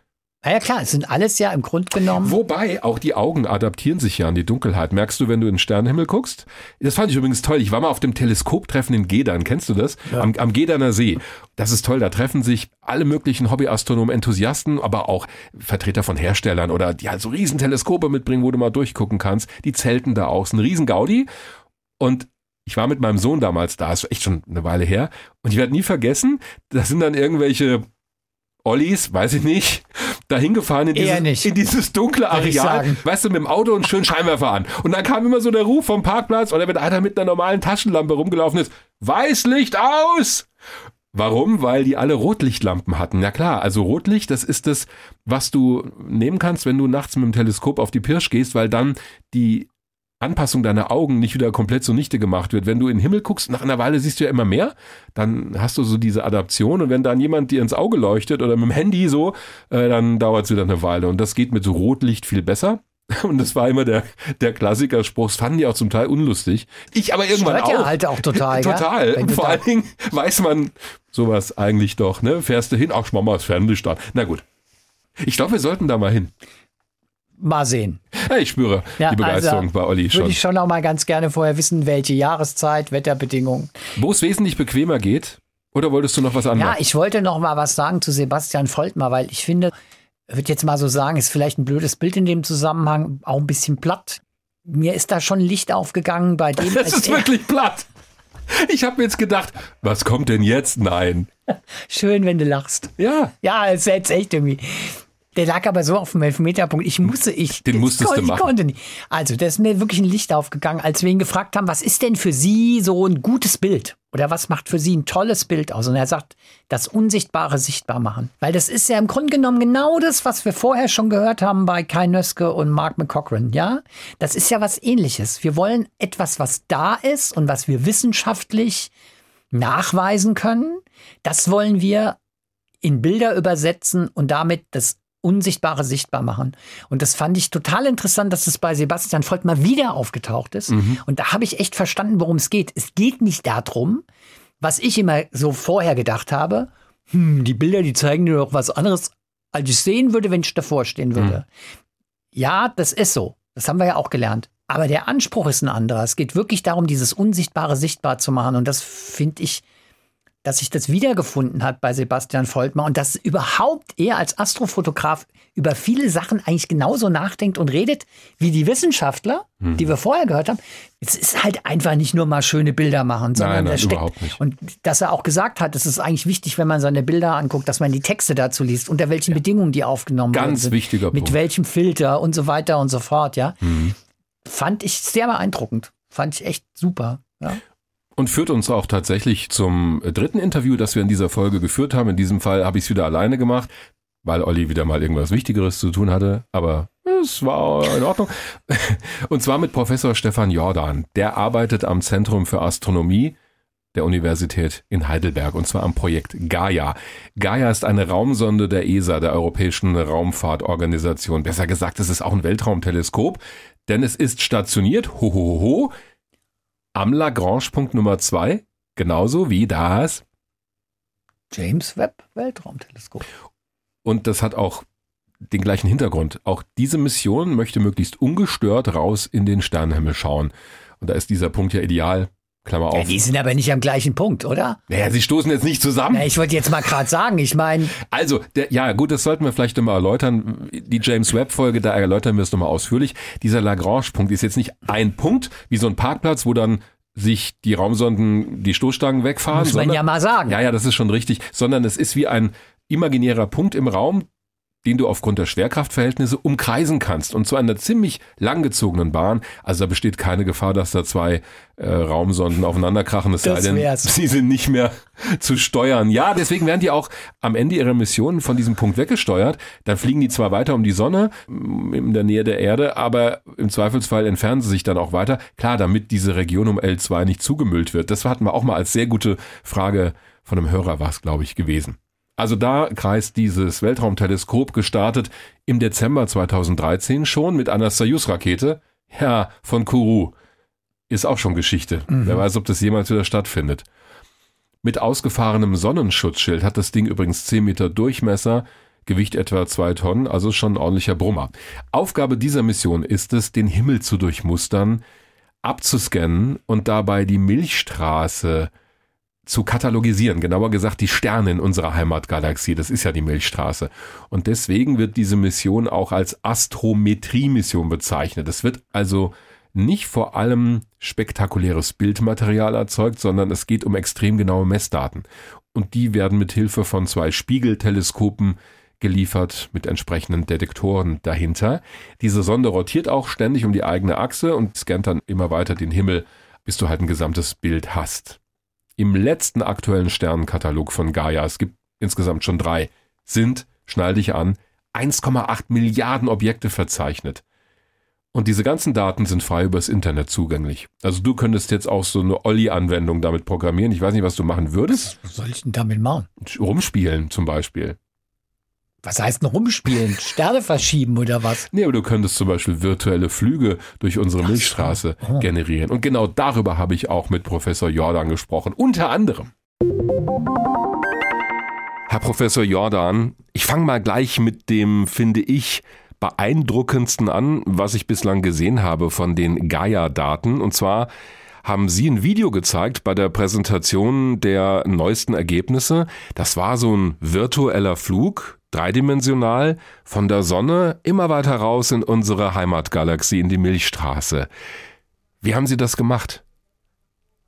Ja, zunächst einmal braucht man die Grundlage, nämlich die Gaia-Daten. Denn in den Gaia-Daten steckt die Position der Sterne, wo ein Stern am Himmel steht, aber auch die Entfernung des Sternes. Das heißt, wir wissen wirklich die dreidimensionale Entfernung der Sterne und können dann im Computer diese dreidimensionale Darstellung machen und dann sozusagen virtuell durch unsere Galaxis hindurchfliegen. Und das ist eben nur möglich, weil die Gaia-Daten diese Positionen so genau liefern. Wenn wir ein Astrofoto machen, dann sehen wir ja wirklich nur die Position am Himmel, in welche Richtung der Stern steht, aber keineswegs in welcher Entfernung der Stern steht. Ah, jetzt sind wir schon bei den Daten, die Gaia erfasst. Und das ist ja das Besondere auch an dieser Mission. Die macht ja nicht nur Fotos, um es mal platt zu sagen, sondern die vermisst die Position, die Entfernung und die Bewegung der Sterne am Himmel. Wenn ich mir jetzt aber überlege, dieser Satellit scannt den Himmel ab und bekommt dann eben das Licht von den Sternen. Das wird ja eingefangen und festgehalten. Da sehe ich ja noch keine Entfernung und keine Bewegung. Wie können Sie das messen? Nein, aus einer einzelnen Ausnahme kann man überhaupt keine Entfernung bestimmen. Und dazu benutzen wir dann aber ein Verfahren, was auch bei der Erdvermessung benutzt wird, dass man nämlich ein Objekt aus zwei Positionen berechnet. Und jeder von uns hat ja zwei Augen und damit kann man die Entfernung von nahen Objekten abschätzen. Nun ist das in der Astronomie nicht so möglich, dass man so zwei Positionen, die möglichst weit auseinander sind, hernimmt, denn die Sterne sind ja sehr, sehr weit weg und entsprechend klein ist die Verschiebung, wenn wir den, eine Aufnahme von einer Position und dann von einer anderen Position machen. Aber zum Glück ist es ja so, dass die Erde um die Sonne läuft, einmal im Jahr einen Orbit macht und dabei eine Entfernung zur Sonne von 150 Millionen Kilometer hat. Das heißt, ah. man legt zwischen mehreren Beobachtungen bis zu 300 Millionen Kilometer zurück und kann dann einen Stern, der beobachtet wird, zu einem bestimmten Zeitpunkt in der Richtung vermessen und im Laufe der Zeit, wenn die Erde, beziehungsweise in diesem Fall Gaia, Gaia ist ja nicht genau da, wo die Erde steht, aber läuft einmal im Jahr um die Sonne mit der Erde und kann dann den Stern aus verschiedenen Positionen aufnehmen, weil wir ja eine Entfernung, wie gesagt, eine Basislinie von 300 Millionen Kilometern haben. Das ist immer noch sehr klein gegenüber der Entfernung der Sterne, ja. aber wegen der hohen Genauigkeit von Gaia kann man dann die, eine Verschiebung messen, eine Parallaxe und aus dieser Parallaxe kann man dann die Entfernung erschließen. Und da habe ich eine Zahl gelesen, die mich wirklich umgehauen hat. Korrigieren Sie mich, wenn es jetzt nicht stimmt, aber ich habe im Hinterkopf, auf die Erde-Mond-Entfernung, also 380.000 Kilometer, könnten Sie eine Verschiebung messen von ungefähr 5 Zentimetern?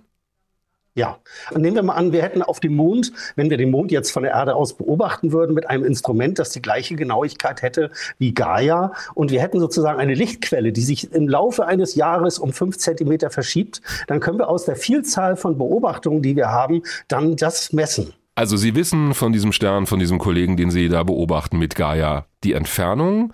Sie wissen, wohin der sich bewegt. Was wissen Sie noch? Wir wissen, wie schnell er auf uns zu oder von uns wegkommt. Denn mit Beobachtungen in der Astrometrie, also solchen Himmelsaufnahmen, aus der wir die Position mit Hilfe von lichtempfindlichen Detektoren messen können, da können wir ja nur die tangentiale Verschiebung am Himmel, also wie die Position in der Richtung sich von der Erde aus bewegt oder von Gaia aus bewegt, äh, messen. Aber wir müssen auch, wollen auch die Bewegung auf uns zu oder von uns weg messen. Und für hellere Sterne haben wir dafür einen Spektrographen an Bord, der die Spektral Spektrallinien von Sternen misst und daraus erschließt, mit welcher Geschwindigkeit ein Stern diese radiale in Blickrichtung gesehene Richtung durchläuft. Ah. Und das wirkt sich dadurch aus, dass die Spektrallinien sich verschieben. Und zwar, wenn ein Stern auf uns zukommt, dann würden die Spektrallinien leicht ins Kurzwellige, ins Blaue verschoben oder entsprechend, wenn er sich von uns entfernt, ins Rote verschoben. Das ist der berühmte Doppler-Effekt, den wir auch von Schallwellen kennen, ne? hier auf der Erde beim Formel-1-Auto oder beim Krankenwagen, der schnell an einem vorbeifährt mit der Sirene. Genau, ja. genau. Da, aber der Schall eben eine viel langsamere Geschwindigkeit ist, können wir das geradezu hören und weil wir eben den Ton hören. Beim Licht können wir das natürlich nur mit empfindlichen Instrumenten messen. Aber dieser Spektrograph, der kann uns noch mehr erzählen. Der kann uns zum Beispiel etwas erzählen, welche oberflächenchemische Zusammensetzung an der Oberfläche dieser Stern hat. Oder wir können daraus schließen, aus äh, diesem Spektrographen und zwei weiteren Spektrographen, die wir an Bord haben, welche Farbe der Stern hat. Und damit kann man etwas aussagen, zum Beispiel über die Temperatur an der Sternoberfläche. Das heißt, wir können wirklich einige Dinge von dem Satelliten zusätzlich zu dem, was man Astrometrie nennt, messen. Mhm. Das ist eine ganze Menge was Sie einfach aus den Lichtwellen, also aus dem Licht, das uns erreicht, herauslesen können. Jetzt machen Sie das für mehr als anderthalb Milliarden Sterne. Das stelle ich mir als wahnsinnig große Datenmenge vor. Was bekommen Sie da am Ende? Also wahrscheinlich ja keine Fotos, sondern lange Zahlenkolonnen, oder? Ja, klingt auf den ersten Blick sehr langweilig, dass man erstmal eine riesige Menge von Zahlen hat. Ja. Und da stehen auch nicht nur die Positionen und Bewegungen und alles drin, sondern auch vor allen Dingen Dinge, die einem äh, Wissenschaftler dann helfen zu beurteilen, wie gut die Daten sind, was man besonders gut messen kann, Korrelation, Fehler, all die Dinge, die da eine Rolle spielen, damit man auch wirklich die Daten richtig interpretiert. Denn mhm. am Ende geht es ja darum, dass wir mit diesen Daten Wissenschaft machen. Und alle Bereiche der Astronomie profitieren eigentlich von den Gaia-Daten. Man kann sich kaum ein Gebiet vorstellen, wo Gaia-Daten nicht benutzt werden. Da sind wir bei dem, finde ich, mitentscheidenden Punkt. Zu dem kommen wir auch gleich. Wozu brauche ich das Ganze? Aber ich bleibe nochmal bei der Szene vom Anfang. Diesen virtuellen Flug weg von der Sonne raus in andere Bereiche unserer Milchstraße. Ich vermute, Sie haben diese ganzen Daten, die, diese ganzen Zahlenkolonnen irgendwann mal in einen Computer hineingeworfen und dann gesagt, so, jetzt berechne mir mal so einen Flug. Wie würde das aussehen, wenn ich von der Sonne weg da und dahin fliege? Habe ich das ungefähr richtig beschrieben? Das haben Sie perfekt richtig beschrieben. Dazu braucht man ein Programm und zwar ein recht kompliziertes Programm, welches neben der Idee, dass man natürlich die ganze Geometrie dort verdrahten kann, dass es eben auch die ganze Sache in optimaler Weise visualisiert. Denn es ist sehr schwer, so viele Sterne auf einmal auch mit, zumindest mit einem Heimcomputer äh, sich anzugucken. Glaube ich sofort. Und dazu, dazu braucht man dann wirklich geniale Leute, die gut programmieren können. Und das ist in diesem Fall mein Kollege Toni Sagrista hier auch im Zentrum für Astronomie Astronomie in Heidelberg, der dieses Programm Gaia Sky entworfen hat. Ein tolles Programm, welches übrigens frei zugänglich ist. Man kann es für Linux, für Windows, für Mac herunterladen mhm. und dann ebenfalls virtuelle Flüge durch unsere Galaxis machen, so wie ich das eben auch gemacht habe. Aber was man dann macht, ist natürlich, dass man sich einen gewissen Pfad überlegt. Was wäre jetzt ein Pfad, der auch instruktiv und auch nett ist für Leute, die sich diese Dinge anzugucken haben? Denn wir wollen auch ein bisschen eine Öffentlichkeitsarbeit machen und wollen natürlich mit dem Visuellen konkurrieren, denn mit Gaia, wie gesagt, Sie sagen es ja selber, sind Zahlenkolonnen. Damit kann man wenig punkten, weil der Mensch ja ein visuelles Wesen ist und deshalb wollen wir eben auch Visualisierung machen, die auch ein bisschen das Schöne dieser Daten zeigt und die auch ein bisschen sagt, Mensch, jetzt fliege ich wirklich durch die Umgebung unserer Sonne weit weg und ich sehe etwas, was kein Mensch im wahrsten Sinne des Wortes zuvor gesehen ja, hat. Ja, da sind wir schon bei Star Trek und Sie haben mir gerade eine mit Sternen gepflasterte Autobahn hin zur Leitfrage Frage in dieser Podcast-Folge gebaut, nämlich, ist das, was Sie da machen, wenn Sie so einen Sternenflug simulieren, der, ich kann es bezeugen, wirklich beeindruckend aussieht, vor allen Dingen, weil ich weiß, die sind aus echten Messdaten entstanden, diese virtuellen Aufnahmen. Ist das, was Sie da machen, noch Wissenschaft durch und durch oder geht es auch schon so ins Künstlerische rein?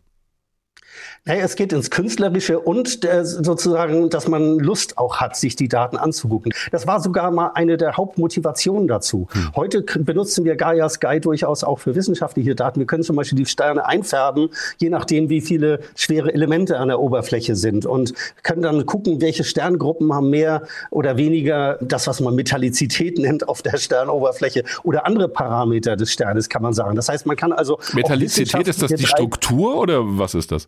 nee, nee, Metallizität, da sind Astronomen, das darf kein Chemiker hören, äh, die sagen, dass alle Elemente, die schwerer als Wasserstoff und Helium sind, die hat man historisch Metalle genannt. Mhm. Und deshalb ist das ein Fachbegriff, der einem nur leicht rausrutscht. Das ist sozusagen, wie viele schwere Elemente man in der Sternatmosphäre findet. Ja. Und das sagt einem auch etwas darüber aus, was vorher mal geschehen ist, denn die schweren Elemente sind ja im Laufe der, der Zeit erst im Universum entstanden. Die sind ja in Sternen entstanden und durch Sternexplosionen, durch Sternwinde dann wieder in das interstellare Medium eingetragen worden. Und die sagen also etwas darüber aus, wie die Galaxis sich im Laufe der Zeit entwickelt haben, welche Sterne eben welche chemische Zusammensetzung dann haben. Mhm. Damit kann man also ein bisschen was erzählen über die Geschichte der Milchstraße. Ja, wir sind alle Sternstaub. Ja, wir genau. sind alle Sternstaub. Gibt so ein schönes Zitat auch. Also das alles steckt in diesen Daten drin. Aber wir waren ja bei der Frage, ist das jetzt Kunst oder Wissenschaft? Wenn ich Sie so höre, höre ich raus, ja, es ist visualisierte Wissenschaft oder doch ein bisschen Kunst? Ich weiß es nicht.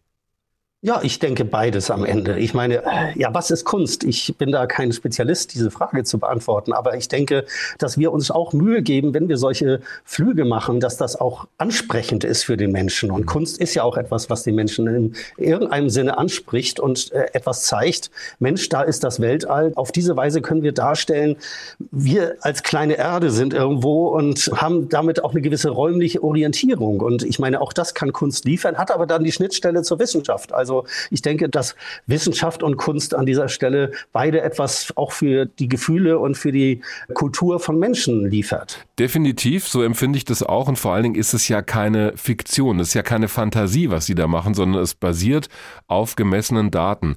Bei der Frage, was können wir damit anfangen, ist mir natürlich bei dem Zitat, was Sie gerade gebracht haben und erst recht bei diesem Sternenflug Raumschiff Enterprise eingefallen. Also sollte ich jemals in die Verlegenheit kommen, in ein warpfähiges Raumschiff zu steigen und mich aufzumachen, durch unsere Galaxis zu fliegen, dann würde ich auf jeden Fall ihren Katalog einpacken, um nicht gegen irgendeinen Stern zu knallen.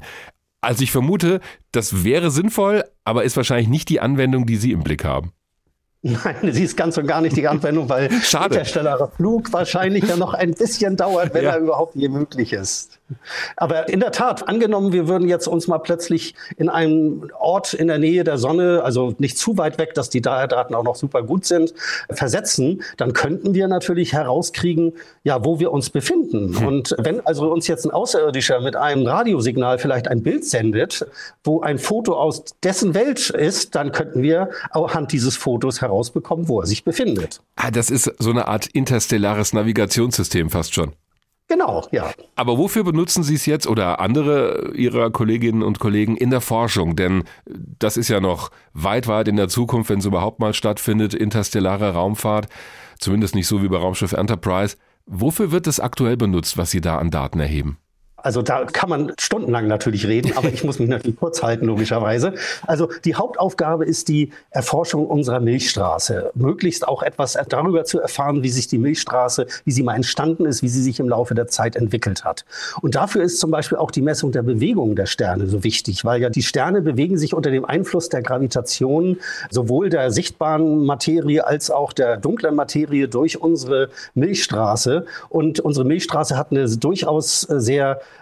interessante Geschichte hinter sich, weil nämlich im Laufe der Zeit immer mal wieder kleinere Galaxien, das was wir Zwerggalaxien nennen, in unsere Milchstraße hineingefallen sind. Und die Bewegung der Sterne, die da von außen reingetragen sind, die kann man nach wie vor identifizieren dadurch, dass sie andere Geschwindigkeiten haben als der Rest der Milchstraße. Und zweitens dadurch, dass sie auch eine andere Metallizität, da kommt wieder das Wort, haben, also eine chemische Zusammensetzung. Das heißt, man kann also etwas gucken und vielleicht, es gibt sogar einen Hinweis, dass eine dieser Zwerggalaxien Galaxien vielleicht mal etwas damit hat, dass unsere Sonne mal entstanden ist, weil es nämlich mal vor etwa fünf Milliarden Jahren eine nahe Begegnung mit einer äh, Galaxie, äh, der Sagittarius-Galaxie, äh, schon einmal gegeben hat. Und die könnte möglicherweise zu einer erhöhten Sternentstehung geführt haben. Und nun ist unsere Sonne viereinhalb Milliarden Jahre alt und es ist nicht ausgeschlossen, dass das etwas damit zu tun hat. Aber das ist nur ein Gebiet. Also man kann wirklich sagen, mit Gaia erforschen wir unser Sonnensystem, zum Beispiel die Asteroiden. Wir haben jetzt jetzt mehr als 150.000 Asteroiden neu vermessen mit Gaia. Ah, ist das Und so ein Beifang? Weil Sie gucken ja eigentlich nach Sternen. Man würde auch Gaia machen, wenn es diesen Beifang nicht gäbe. Aber eigentlich ist es so, dass wir alles machen wollen mit Gaia und mit Gaia wollen wir eben auch das Sonnensystem vermessen. Also einige Monde des Sonnensystems können wir vermessen. Es muss einigermaßen punktförmig sein. Also wir können so keine ausgedehnten Objekte messen. Okay. Und wir haben Spektren von den Objekten. Und bisher war es so, dass man ungefähr von 8000 Asteroiden etwas wusste über die Oberflächenzusammensetzung. Und jetzt weiß man das für etwa 56.000 Objekte. Also was ja nicht ganz verkehrt ist, denn es gibt ja die Vision, irgendwann mal Bergbau auf Asteroiden zu betreiben, zumindest auf solchen, die wir erreichen können.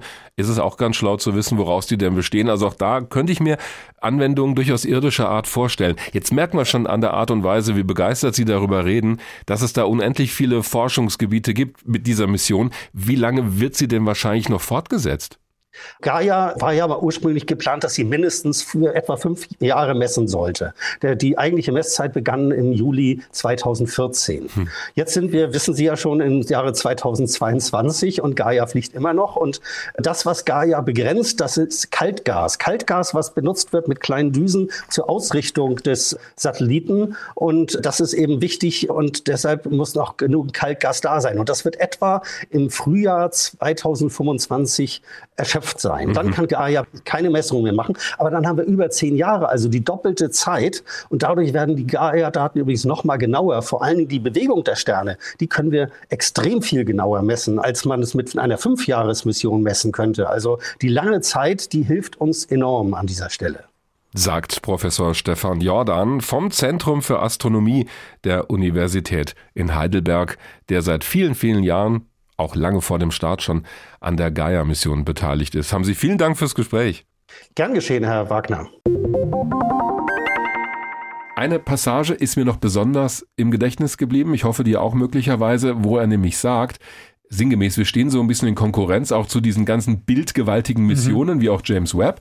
Wir liefern halt vor allen Dingen lange Zahlenkolonnen und Tabellen, aber die können wir mit Hilfe dieses Programms in visuelle Daten übersetzen. Diese Flüge durch unsere Milchstraße und die verdeutlichen auch, wie gewaltig die Dimensionen sind. Allein schon in unserer Heimatgalaxie.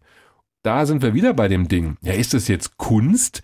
Ja, man könnte sagen, es ist ein künstlerisches Produkt, das sie erstellen, aber aufgrund von real gemessenen Daten. Also ist es eigentlich die Visualisierung, das Sichtbarmachen von wissenschaftlichen Daten.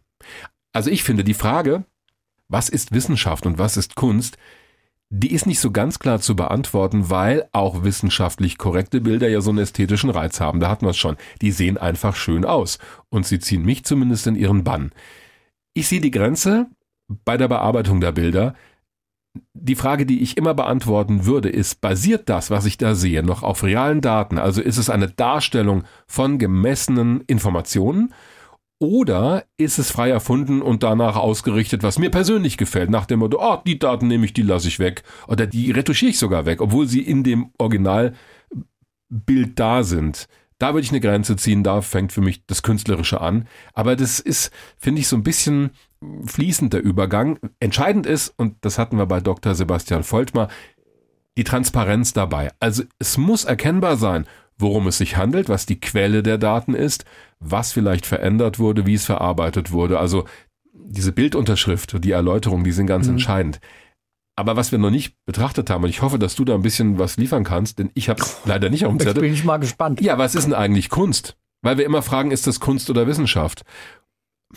Also Kunst soll uns ja auch anregen, den Blick auf Dinge zu naja, verändern. Also, oder? Oh, das ist aber jetzt wirklich ein sehr, sehr, das ist jetzt wirklich ein sehr tiefschürfendes Thema. Aber du kannst natürlich sagen, mal ganz grundsätzlich, vielleicht auch in Abgrenzung zur Wissenschaft, aber möglicherweise verderbe ich es mir mit vielen Künstlern und mit vielen Wissenschaftlern. Kunst hat natürlich immer die Aufgabe oder den Zweck, über die Realität hinaus sinnliche Wahrnehmung zu ermöglichen. Wenn du so willst, auch, kannst auch sagen, Erkenntnis zu geben. Hm. Kunst hat ja gar nicht den Anspruch, die Wirklichkeit in irgendeiner Form wiederzugeben, sondern darüber hinaus auch noch etwas anderes zu bieten, über die Realität hinaus.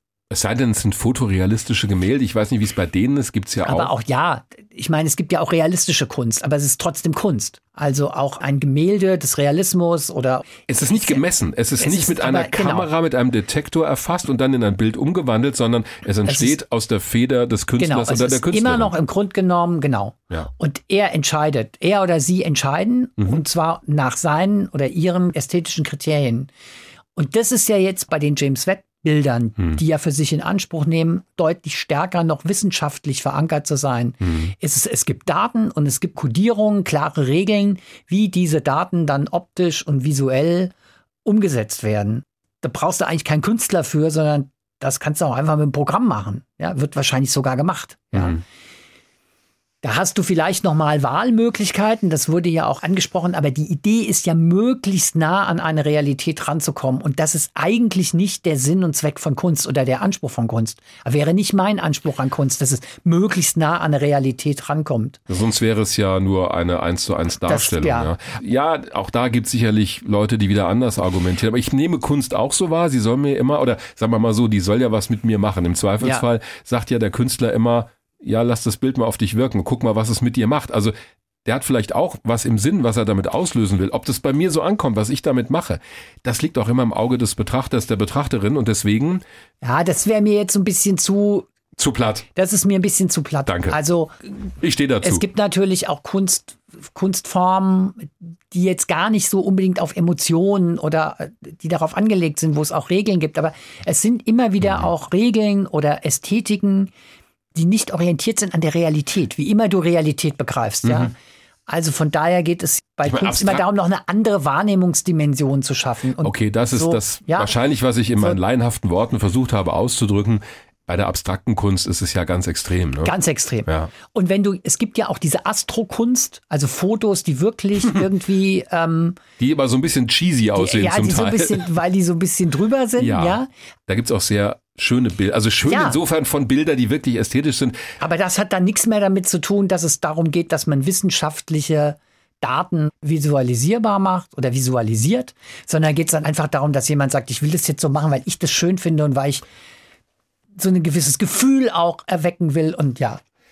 Ich strecke die Arme weit in die Höhe, weil du hast gerade gesagt, ich mache das, weil ich es schön finde und gewisse Gefühle erwecken will. Ist ja wie bei der Besserwisser-Frage. Ollis Besserwisser-Frage. Aber ob die so schön ist für dich und so ich hab schon wieder selber, Gefühle erweckt, mal sehen. Nee, bestimmt nicht. Ich, ich habe so. auch schon wieder selber darauf hingeleitet, wollte ja, ich gar nicht. Ja, das macht doch nichts. Ja. Wir haben ja ganz viel gesprochen über James Webb. Richtig. Überhaupt über Bilder, die im Weltraum gemacht werden. Ja. Die Besserwisser-Frage ist diesmal ganz kurz und ganz einfach. Welches gilt als das erste Weltraumbild? Weltraumbild im Sinne von Foto, das im Weltraum gemacht wurde. Ähm, lass mich kurz nach, also was von einem Objekt im Weltraum gemacht wurde. Zählt da auch eine Rakete zu, weil vom Satellit hm. könnte ich dir sagen, es gab den, also das erste Wetterbild war von Tyros One, dem ersten Meteorologie-Satelliten. Das erste Bild, das also das im Weltraum geschossen so, wurde. So, jetzt lass mich doch mal weiter ja. argumentieren. Das erste, das aus dem Weltraum gemacht wurde, mhm. das müsste gewesen sein, entweder an Bord einer Aerobee-Höhenforschungsrakete oder einer erbeuteten. Erbeutete? Naja, einer V2, die in den USA dann gestartet Aha. wurde, weil in Deutschland hatten sie keine Kameras dran, zumindest keine, die ein Bild aus dem All aufgenommen haben. Also wenn wir wirklich über Weltraum reden, das heißt über 100 Kilometer, dann müsste das an Bord einer amerikanischen Höhenforschungsrakete gewesen sein und zwar an Bord einer Aerobee. Falsch. Ja, verdammt. War es doch eine V2? Ja, du warst, äh, ich habe echt gedacht, du kriegst die Dann Kurve ist es eine V2. V2. Ja, ich war mir nicht sicher, ja, welche ja, früher. aber du hast dann leider oh. den falschen Ausgang genommen. Wieso? Aber das zählt trotzdem. Nein, das zählt es doch so nicht. 34,8 Prozent. Es könnte auch sein, aber ich entscheide mich mal für die andere Variante. Du hast dich aber bei Aerobie weggedreht nach dem Motto, oh, jetzt hat er die Antwort, deshalb war ich mir sicher. Ja? Nein. Doch. Na, ich habe mich ja, weggedreht, ja. aber nur weil ich. Ah, okay, dann war es eben die V2. ja. Willst du noch wissen, wann? Ich könnte raten. Ja. Es müsste 1906 oder 47, also relativ früh. Haben relativ früh Kameras reingepackt. Es gab da ja in White Sands diese Gruppe um Werner von Braun und die ganzen ehemaligen Mündetechniker. White Sands in New Mexico, die sollten dann im Auftrag der amerikanischen Army Jetzt nickt er die ganze Zeit wie so ein Detektor. Ja, ja, ja. Naja, weil diesmal liegst du ja gar nicht so falsch. 6 oder 47. 47. Ja, März ja. 1947 ja. stieg eine V2 rund 150 Kilometer auf, also in den Weltraum und fotografierte die Erde. Mhm. Und nach dem Rücksturz zur Erde Minuten später wurde die Kamera dann gleich geborgen. Die Schwarz-Weiß-Bilder, das sind wirklich, findet man im Netz. Werden wir auch einen Link auf Twitter ich stellen. Ich kenne die Sequenz das, auch. Ja, das kennst du garantiert. Das, zeigt irgendwie so den gekrümmten Erdhorizont. Das ist tatsächlich der Südwesten der USA, also White Sand. Das ist schon richtig beschrieben. Wolkenstrukturen und hinten dran war dann halt die Schwärze des Weltalls so ja. zu sehen. Es ist total unscharf. Ja, ja. Als ich gesehen habe, hat mich das irgendwie an so eine Ultraschallaufnahme beim Arzt erinnert, weißt du, wo du ja auch nichts erkennst. Aber gut, erstes ja. Weltraumfoto. Tatsächlich, ja gut, die und hatte die natürlich. Nächsten, und was halt stimmt, entschuldige, wenn ich dich da unterbreche, es gibt dann die ersten Bilder, wo dann auch ein anderes Objekt als die Erde zu sehen ist. Und das waren dann aber tatsächlich auch schon die ersten Luna, wie, wie heißt es? Lunik 3, wenn ich mal kurz auspacken darf die Mondsonde der Sowjetunion, die hat zum ersten Mal Bilder auch von der Rückseite des genau. Mondes gesendet, die aber auch nach heutigen Kriterien grottenschlecht waren. War damals natürlich eine Sensation, weil das nichts ist, was du von der Erde aus sehen kannst. Die erdabgewandte genau. Seite. Von der Erde aus gesehen ist es auch immer die Rückseite, aber es ist ja. die erdabgewandte Aber wo du dann auch das erste Mal so die Erde im Weltall siehst, das war dann wirklich in den 60er Jahren ja, und das ja, waren dann die ersten Mondraumsonden. Satellitenraumsonden, genau. Also ja. Ganz ja. berühmtes Bild auch von Luna Orbiter, einer amerikanischen Mondsonde. Die hat nämlich zum ersten Mal den Erdaufgang über die Mondhorizont genau. aufgenommen. Ja. Bevor es denn die Astronauten von Apollo 8 gesehen haben, Weihnachten 1968. Ja, ich habe kurz dieses Bild vor Augen gehabt. Das ist ein ikonisches Bild der Raumfahrt, die Erde über dem Mondhorizont. Damit kommen wir zu Fragen, Anmerkungen, Anregungen, aber erstmal zu einem Sack von Hinweisen in genau. eigener Sache. Also ich kann kurz erwähnen, Olli und ich sind demnächst mal live zu sehen und zwar am 5. Oktober in der Zentralstation in Darmstadt. Gibt es ein Weltraum Wagner Live gemeinsam mit der ESA und der Zentralstation dort anlässlich des Jubiläums der Wissenschaftsstadt Darmstadt. Es geht um Erdbeobachtung. Wir reden über den neuen Satelliten von EUMETSAT, der in Zusammenarbeit mit der ESA gestartet wird Ende des Jahres. Es geht um Wetterbeobachtung, Klimaforschung aus dem All und um die Frage, wie wir solche Satelliten steuern. Mit Fachleuten von der ESA und von EUMETSAT. Schaut mal auf hrinforadio.de, da steht alles. Eintritt ist frei, Zentralstation Darmstadt, 5. Oktober abends. Ich bin vorher wahrscheinlich am 2. Oktober, an dem Sonntag, auch bei den Space Days in Darmstadt und stelle so ein paar Raketen von mir hin. Aber wahrscheinlich nur am Sonntag. Das ist eine große Science-Fiction- und Raumfahrtmodellbauausstellung, die im Darmstadium stattfindet. Mhm. Noch ein Hinweis? Noch ein Hinweis passt auch ganz gut zu dem Astrotreffen, Astrofotografen-Treffen in Gedern und im Weißlicht, ja, ja. habe ich auch dran gedacht. Es ist tatsächlich so, dass die Kollegen von H-Info der Tag mal eine ganze Sendung zum Thema Dunkelheit gemacht haben mit dem Titel Licht aus, der Charme der Dunkelheit wo es aber genau auch um so Sachen geht, Lichtverschmutzung und was eigentlich auch die Dunkelheit uns an Erkenntnissen und auch an Eindrücken ermöglicht, die wir eben nicht haben, wenn Astrofotografen am Gederner See durch Weißlicht. Durch Ollis durch Kopflampe. Kopflampen oder Autoscheinwerfern behelligt werden. Weißlicht aus. Fand ich, fand Weißlicht super. aus finde ich auch echt. Ja, ist toll, ja. oder? Aber wie gesagt, die Kollegen von der Tag haben sich diesem Thema eine ganze Stunde lang gewidmet. Findet man in der ARD Audiothek und auf Spotify. Das ist keine Frage, aber wir haben jede Menge Fragen wieder von euch. Genau. Bekommen. Und die erste kommt diesmal von Klaus Labus, der uns geschrieben hat. Ich habe euren Podcast gerade erst kennengelernt und bin begeistert. Das freut uns natürlich sehr. Ja. Meine ernst gemeinte Frage lautet, wäre es möglich, Atommüll aus den AKWs in das tiefe All zu befördern? Und wenn nicht, was sind die Gründe dagegen? Hm. Professor Lesch von der Ludwig Maximilians-Universität München hat mir die Frage leider nicht beantwortet. Das, hm. Ich wäre sehr dankbar für eine fundierte Erklärung. Dirk, ja, deine Chance. Ja, das machen wir doch. Zumal wir diese Frage schon mal hatten, aber ich beantworte sie noch mal kurz, weil es eine ist, die uns immer wieder mal erreicht, gerade auch in der aktuellen Debatte, wohin eigentlich mit diesem ganzen Müll aus den Kernkraftwerken. Also das wurde wirklich auch mal durchgespielt. Theoretisch geht das. Es gibt ein Buch von Harry Oruppe, zwei Bände, nennt sich Die grenzenlose Dimension, also Raumfahrt, die grenzenlose Dimension. Und da gibt's ein Kapitel, wo das ziemlich detailliert zeigt, wie sowas möglich wäre. Also das ginge. Du könntest den Atommüll entsprechend gekapselt auf eine Rakete packen und, so hat er das da gezeigt, in dem Buch in eine hohe Erdumlaufbahn schießen, also am besten ein paar tausend Kilometer über der Erde wo das Zeug praktisch für immer verbleibt. Also da gibt's keine Restreibung mehr der Atmosphäre, da fällt's nicht in ein paar Jahren wieder runter, das wäre ja blöd.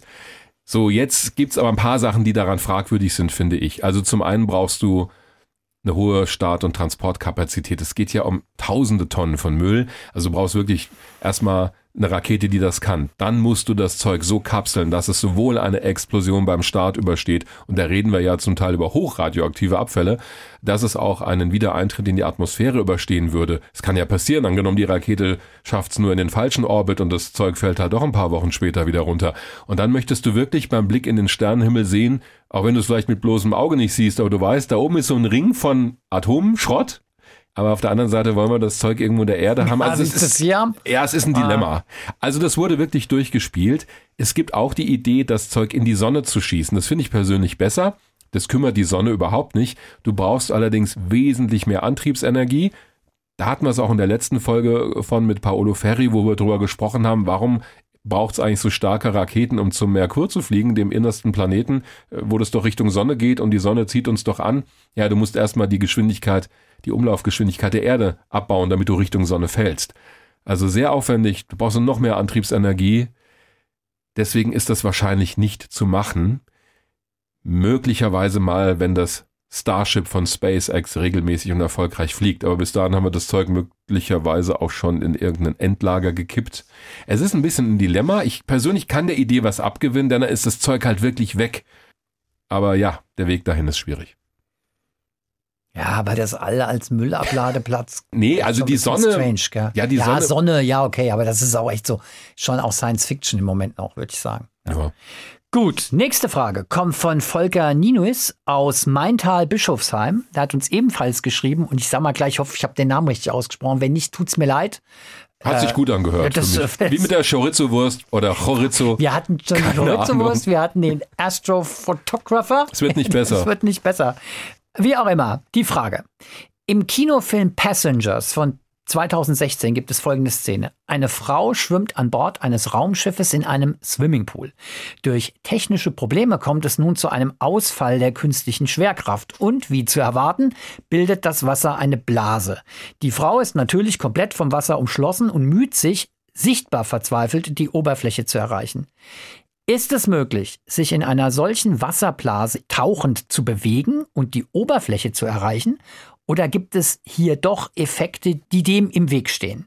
So, Volker Ninus hat auch gleich eine Vermutung mitgeschickt. Willst du erst seine Vermutung hören? Mhm. Ja, oder willst du. Ja, ja. Gut. Er schreibt, ich glaube schon, dass man innerhalb der Wasserblase problemlos mit Schwimmbewegungen in eine Richtung tauchen kann, bis man die Oberfläche erreicht. Jetzt du. Wir haben das in einem Schwerelosigkeitsflugzeug nachgestellt mit Olli. Ich glaube übrigens, es geht nicht. Ja, okay, da haben wir einen deutlichen Dissens hier. Nee, wir haben es natürlich nicht nachstellen können. Dafür hat's Budget wieder mal nicht gereicht. Aber es wäre wahrscheinlich so gewesen. Ich hätte mich auch, glaube ich, nicht bereit erklärt. Wenn Ja, ich schade eigentlich. Ja, das glaube ich dir. Aber es ist wahrscheinlich so, wie unser Hörer das schreibt, würde ich sagen. Denn es ist ja folgendes. Erstmal, dieser Film ist wirklich eine Empfehlung. Ich habe den selber gesehen damals. Der ist toll gemacht, die Hauptrollen perfekt besetzt mit Jennifer Lawrence und Chris Pratt. Das Design dieses interstellaren Raumschiffes ist ja so ein Kolonistenschiff. Das ist klasse. Ja, okay, die Story dann zwischendurch ein bisschen hier und da hakt's, aber nee, ich finde das gesamte Setting hat mir wirklich gut gefallen. Also, zu der Frage. Ich würde Folgendes vermuten. Ich weiß es nicht definitiv, aber ich würde Folgendes vermuten.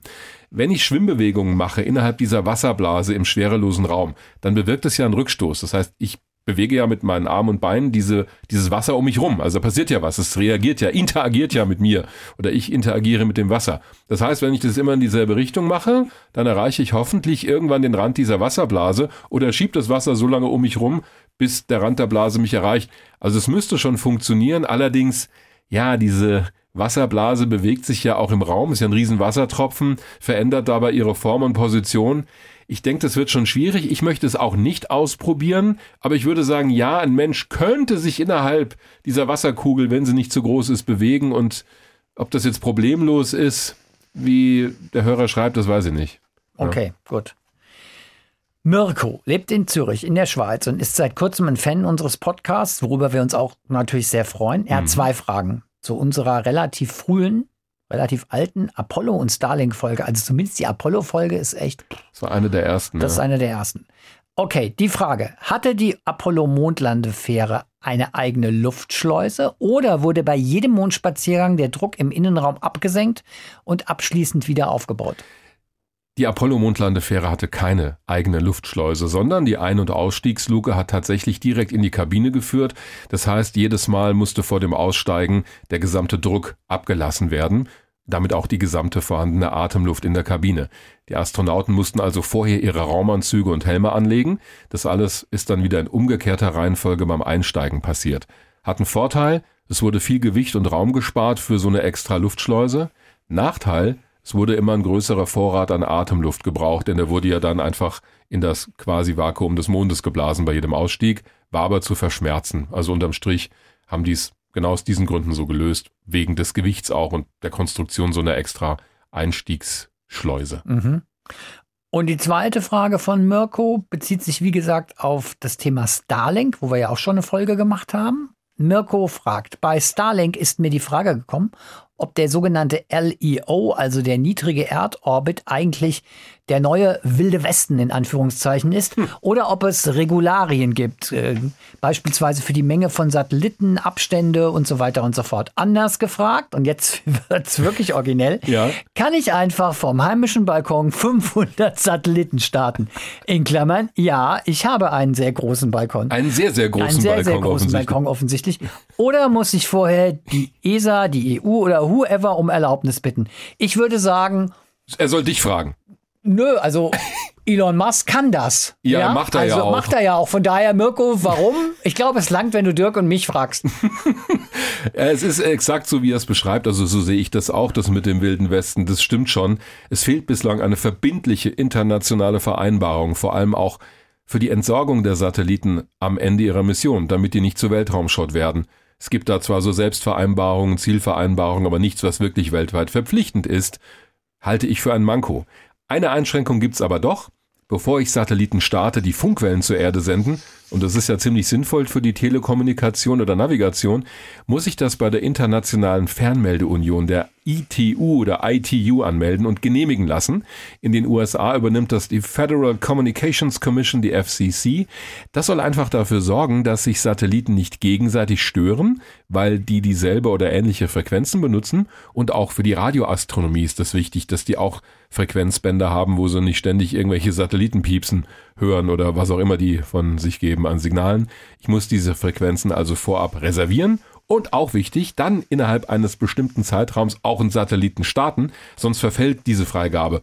Sonst könnte ich ja alle Frequenzen blockieren und Olli Satt, meiner Konkurrenzfirma, das Geschäft vermiesen.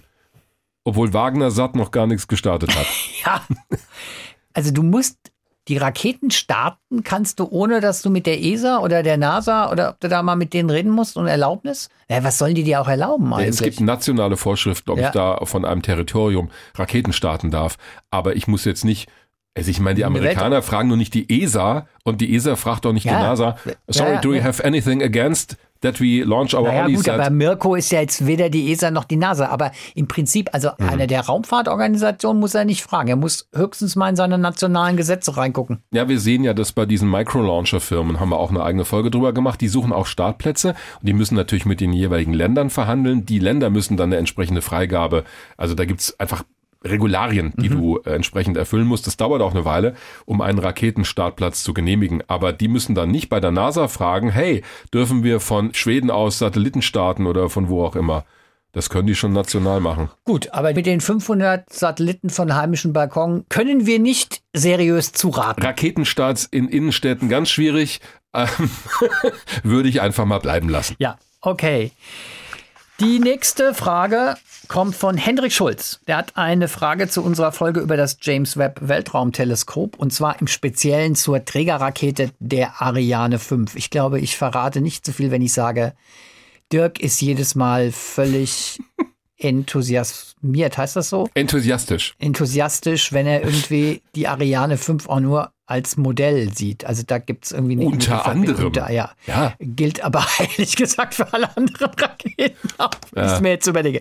Okay, die Frage von Hendrik bezieht sich aber jetzt auf die Ariane 5. Er schreibt, die hat dem James Webb Weltraumteleskop ja einen so perfekten, in Anführungszeichen, Tritt in den Hintern verpasst, dass kaum Kurskorrekturen nötig waren. Das wurde auch entsprechend gefeiert. Mhm. Es war im Vorfeld aber auch die Rede davon, dass manche gerne eine amerikanische Rakete eingesetzt hätten.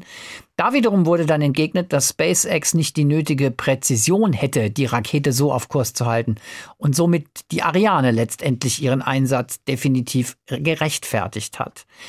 Meine Frage, lässt sich erklären, warum SpaceX da so in Anführungszeichen Probleme hat? Immerhin schaffen sie es ja, Stufen auf einem Schiff landen zu lassen das Starship hat ja auch schon beeindruckende Manöver gezeigt. Also woran liegt es, dass SpaceX offenbar einen vermutlich gut berechenbaren Kurs auf eine längere Strecke nicht halten kann?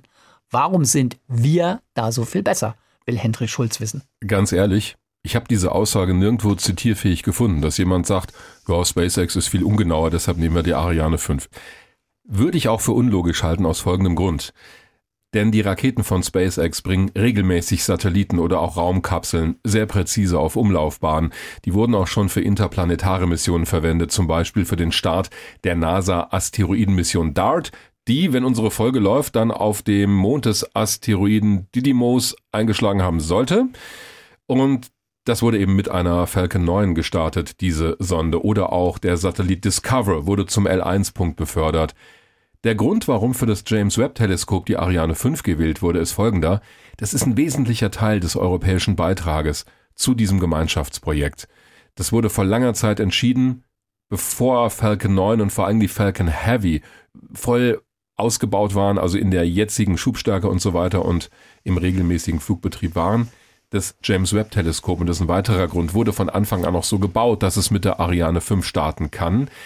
Die wiederum hat mit 5,4 Metern Durchmesser einen sehr großen Nutzlastraum. Und wir haben ja geschildert, wie wichtig das ist, dass das Teleskop so zusammengefaltet wird, dass es überhaupt da reinpasst. Von daher war es auch technisch sinnvoll, die Ariane 5 zu nehmen und bei der zu bleiben. Sonst hätte man alles umkonstruieren müssen. Und abgesehen davon ist die Ariane 5 sehr zuverlässig. Der schlussendliche Vertrag für den Start wurde im Dezember 2015 zwischen der ESA und Ariane Space geschlossen, der Betreibergesellschaft. Damals war der Start übrigens für 2018 geplant. Und dazu kommt, dass die Ariane 5 die Lieblingsrakete von Dirk Wagner ist. Das hast du jetzt gesagt. Eigentlich ist es die Saturn 5. Gut. ist dir auch egal. Ist auch egal eigentlich. Die letzte Frage kommt von Andreas Hofmann. Er will wissen. Du bist die vorletzte, aber. Ach so. Ja, wir haben einige gesammelt, weil wir das letzte Mal im nee, Ferien hab, Bei mir ist es die letzte. Ja, gut, ich habe da noch eine hier auf dem Zettel. Ja, okay. Nächste Frage kommt von Andreas Hofmann. Er will wissen, können Monde auch selbst eigene Monde haben? Also wäre es zum Beispiel physikalisch möglich, dass um unseren Erdmond ein anderer natürlicher Himmelskörper kreist? Und wenn ja, gibt es einen solchen Fall in unserem Sonnensystem? Aus meiner Sicht spricht nichts dagegen. Schließlich existieren auch Satelliten, die um Monde kreisen. Oder gibt es da doch einen Denkfehler? Das ist theoretisch zwar denkbar, aber unwahrscheinlich, denn das Problem ist, dass auf so einen Mond eines Mondes viele Störkräfte wirken. Die beiden haben ja drüben noch einen großen Planeten in der Nähe als Nachbarn. Da gibt schon mal viele Wechselwirkungen zwischen diesen drei Körpern oder vielleicht noch mehr Monden, die da rumschwirren. Die Chance, dass also die Bahn dieses Mondmondes irgendwann instabil wird, ist also relativ groß. Jetzt schmunzelt Olli, hat eine Weile gedauert. Vielleicht hilft es ja, wenn Mir der fällt Mond. gerade was ein, aber das nachher. nee, bitte nicht. Doch. Vielleicht ist ja der Mond sehr weit weg von seinem Heimatplaneten, dann sind die Störkräfte möglicherweise geringer. Mir ist aber auch hier kein Fall im Sonnensystem bekannt, wo es so einen Mond-Mond gibt. Allerdings gibt's künstliche Monde um unseren Mond, nämlich Satelliten, die den Mond umkreisen. Mhm. Das geht, aber die kann ich ja auch steuern und die fliegen ja in überschaubaren Größenordnungen darum, also nicht über hunderttausende Millionen Jahre, wo sie vielleicht stabil bleiben müssen. So, also deswegen theoretisch möglich, praktisch schwierig und jetzt warte ich auf diesen Gag, ich habe Angst. Du kennst doch dieses Kinderlied Der Mond ist aufgegangen, oder? Ja. Das könntest du ja dann immer. Der Mond des Mondes ist aufgegangen. Des Mondes, der Mond des, des Mondes, des Mondes ist aufgegangen. Hast du eigentlich gestern Nacht gesehen, wie der Mond des Mondes des Mondes des Mondes aufgegangen ist? Mehrfach. Ja. Ja, ich habe noch eine letzte Frage, habe ich wieder Gut. nicht in dein Dokument kopiert, musst du jetzt mal freihändig, ich habe dir es da unten hingeschrieben. Okay. Ja, eine Frage haben wir nämlich noch. Die letzte Frage kommt von Herr oder Frau Schadow. Ähm, hat auch eine Frage zu unserem Sonnensystem und zwar, was ist im All oben und unten? Die Planeten sollen ja entgegen dem Uhrzeigersinn um unsere Sonne kreisen. Wenn ich aber von unten schaue, ist es im Uhrzeigersinn. Genau so ist das. Also wenn ich den Blick auf den Nordpol der Sonne als von oben definiere und den vom Südpol aus von unten, dann ist es so, also das oben und unten im Weltraum ist immer eine Sache der Definition und auch des jeweiligen Standpunktes oder Bezugspunktes. Das muss ich also irgendwie definieren, damit ich mich zurechtfinde. Kleine Fußnote. Im Jahr 2018 hat die Internationale Astronomische Union, die IAU in Wien, so ein Koordinatensystem für das Universum beschlossen, nennt sich ICRF3, steht für Ich bin gespannt. Ich wusste ehrlich gesagt vorher auch nicht. International Celestial Reference Frame nimmt als Basis ungefähr viereinhalbtausend Radioquellen, also Objekte im Universum, die mhm. Radiostrahlung aussenden, für die Vermessung. Das wusste ich vorher tatsächlich nicht, also mit dem oben und unten und dass man das so definiert, dass man, wenn man auf den Nordpol der Sonne guckt, gucke ich von oben und dann kreisen die Planeten eben so rum und von unten andersrum. Aber das mit diesem ICRF 3, also habe ich wieder was gelernt. Und Olli auch. Ja, ich habe auch etwas was gelernt. Hättest jetzt sagen können, nee, ich habe mich höflich zurückgehalten. Ich wusste das, Dirk. Damit sind wir am Ende dieser Folge. Wir haben auch noch die eine oder andere Frage, die nehmen wir in die nächste Folge ja. mit rein. Ihr könnt uns Fragen stellen über www.hrinforadio.de. Da gibt's dann irgendwo einen Button Kontakt und die Mails werden uns immer weitergeleitet. Ja, der, und? Blick, der Blick von ja, euch. Und jetzt? Ja, diese Kunstpause, wo wir beim Thema Kunst sind, finde ich großartig. Ja, aber du hast schon wieder das Heft da rausgeholt und blätterst da so ein bisschen, oder hast ich, angedeutet, dass du darin rumblätterst. Ja. Ich habe gedacht, da kommt jetzt noch was. Nee, nee, ich wollte, nein, überhaupt nicht. Ich habe mir gedacht, jetzt kann ich gleich in Ruhe endlich mal diese Zeitschrift durchblättern. aber du hattest Wahrscheinlich so aber auch zum 157. Mal, wie ich dich kenne. Du hattest so einen Weißlichtblick gerade, da dachte ich, da kommt jetzt was. Aber okay, dann nicht. Wir wünschen euch bis zur nächsten Folge, die wie immer am letzten Dienstag des Monats erscheint eine gute Zeit und ähm, in der Astronomie sagt man Dark Skies. Oder nee, Clear Skies. Clear also Skies. Klar, klarer Himmel. Logisch, weil wenn Wolken da sind, ist doof. Kann es dunkel sein, siehst aber nichts. Und ansonsten Weißlicht aus. Bis demnächst. Bis dann. Weltraum Wagner. Der Podcast des Hessischen Rundfunks zum Thema Raumfahrt. Mit Dirk Wagner und Oliver Günther. Immer am letzten Dienstag im Monat.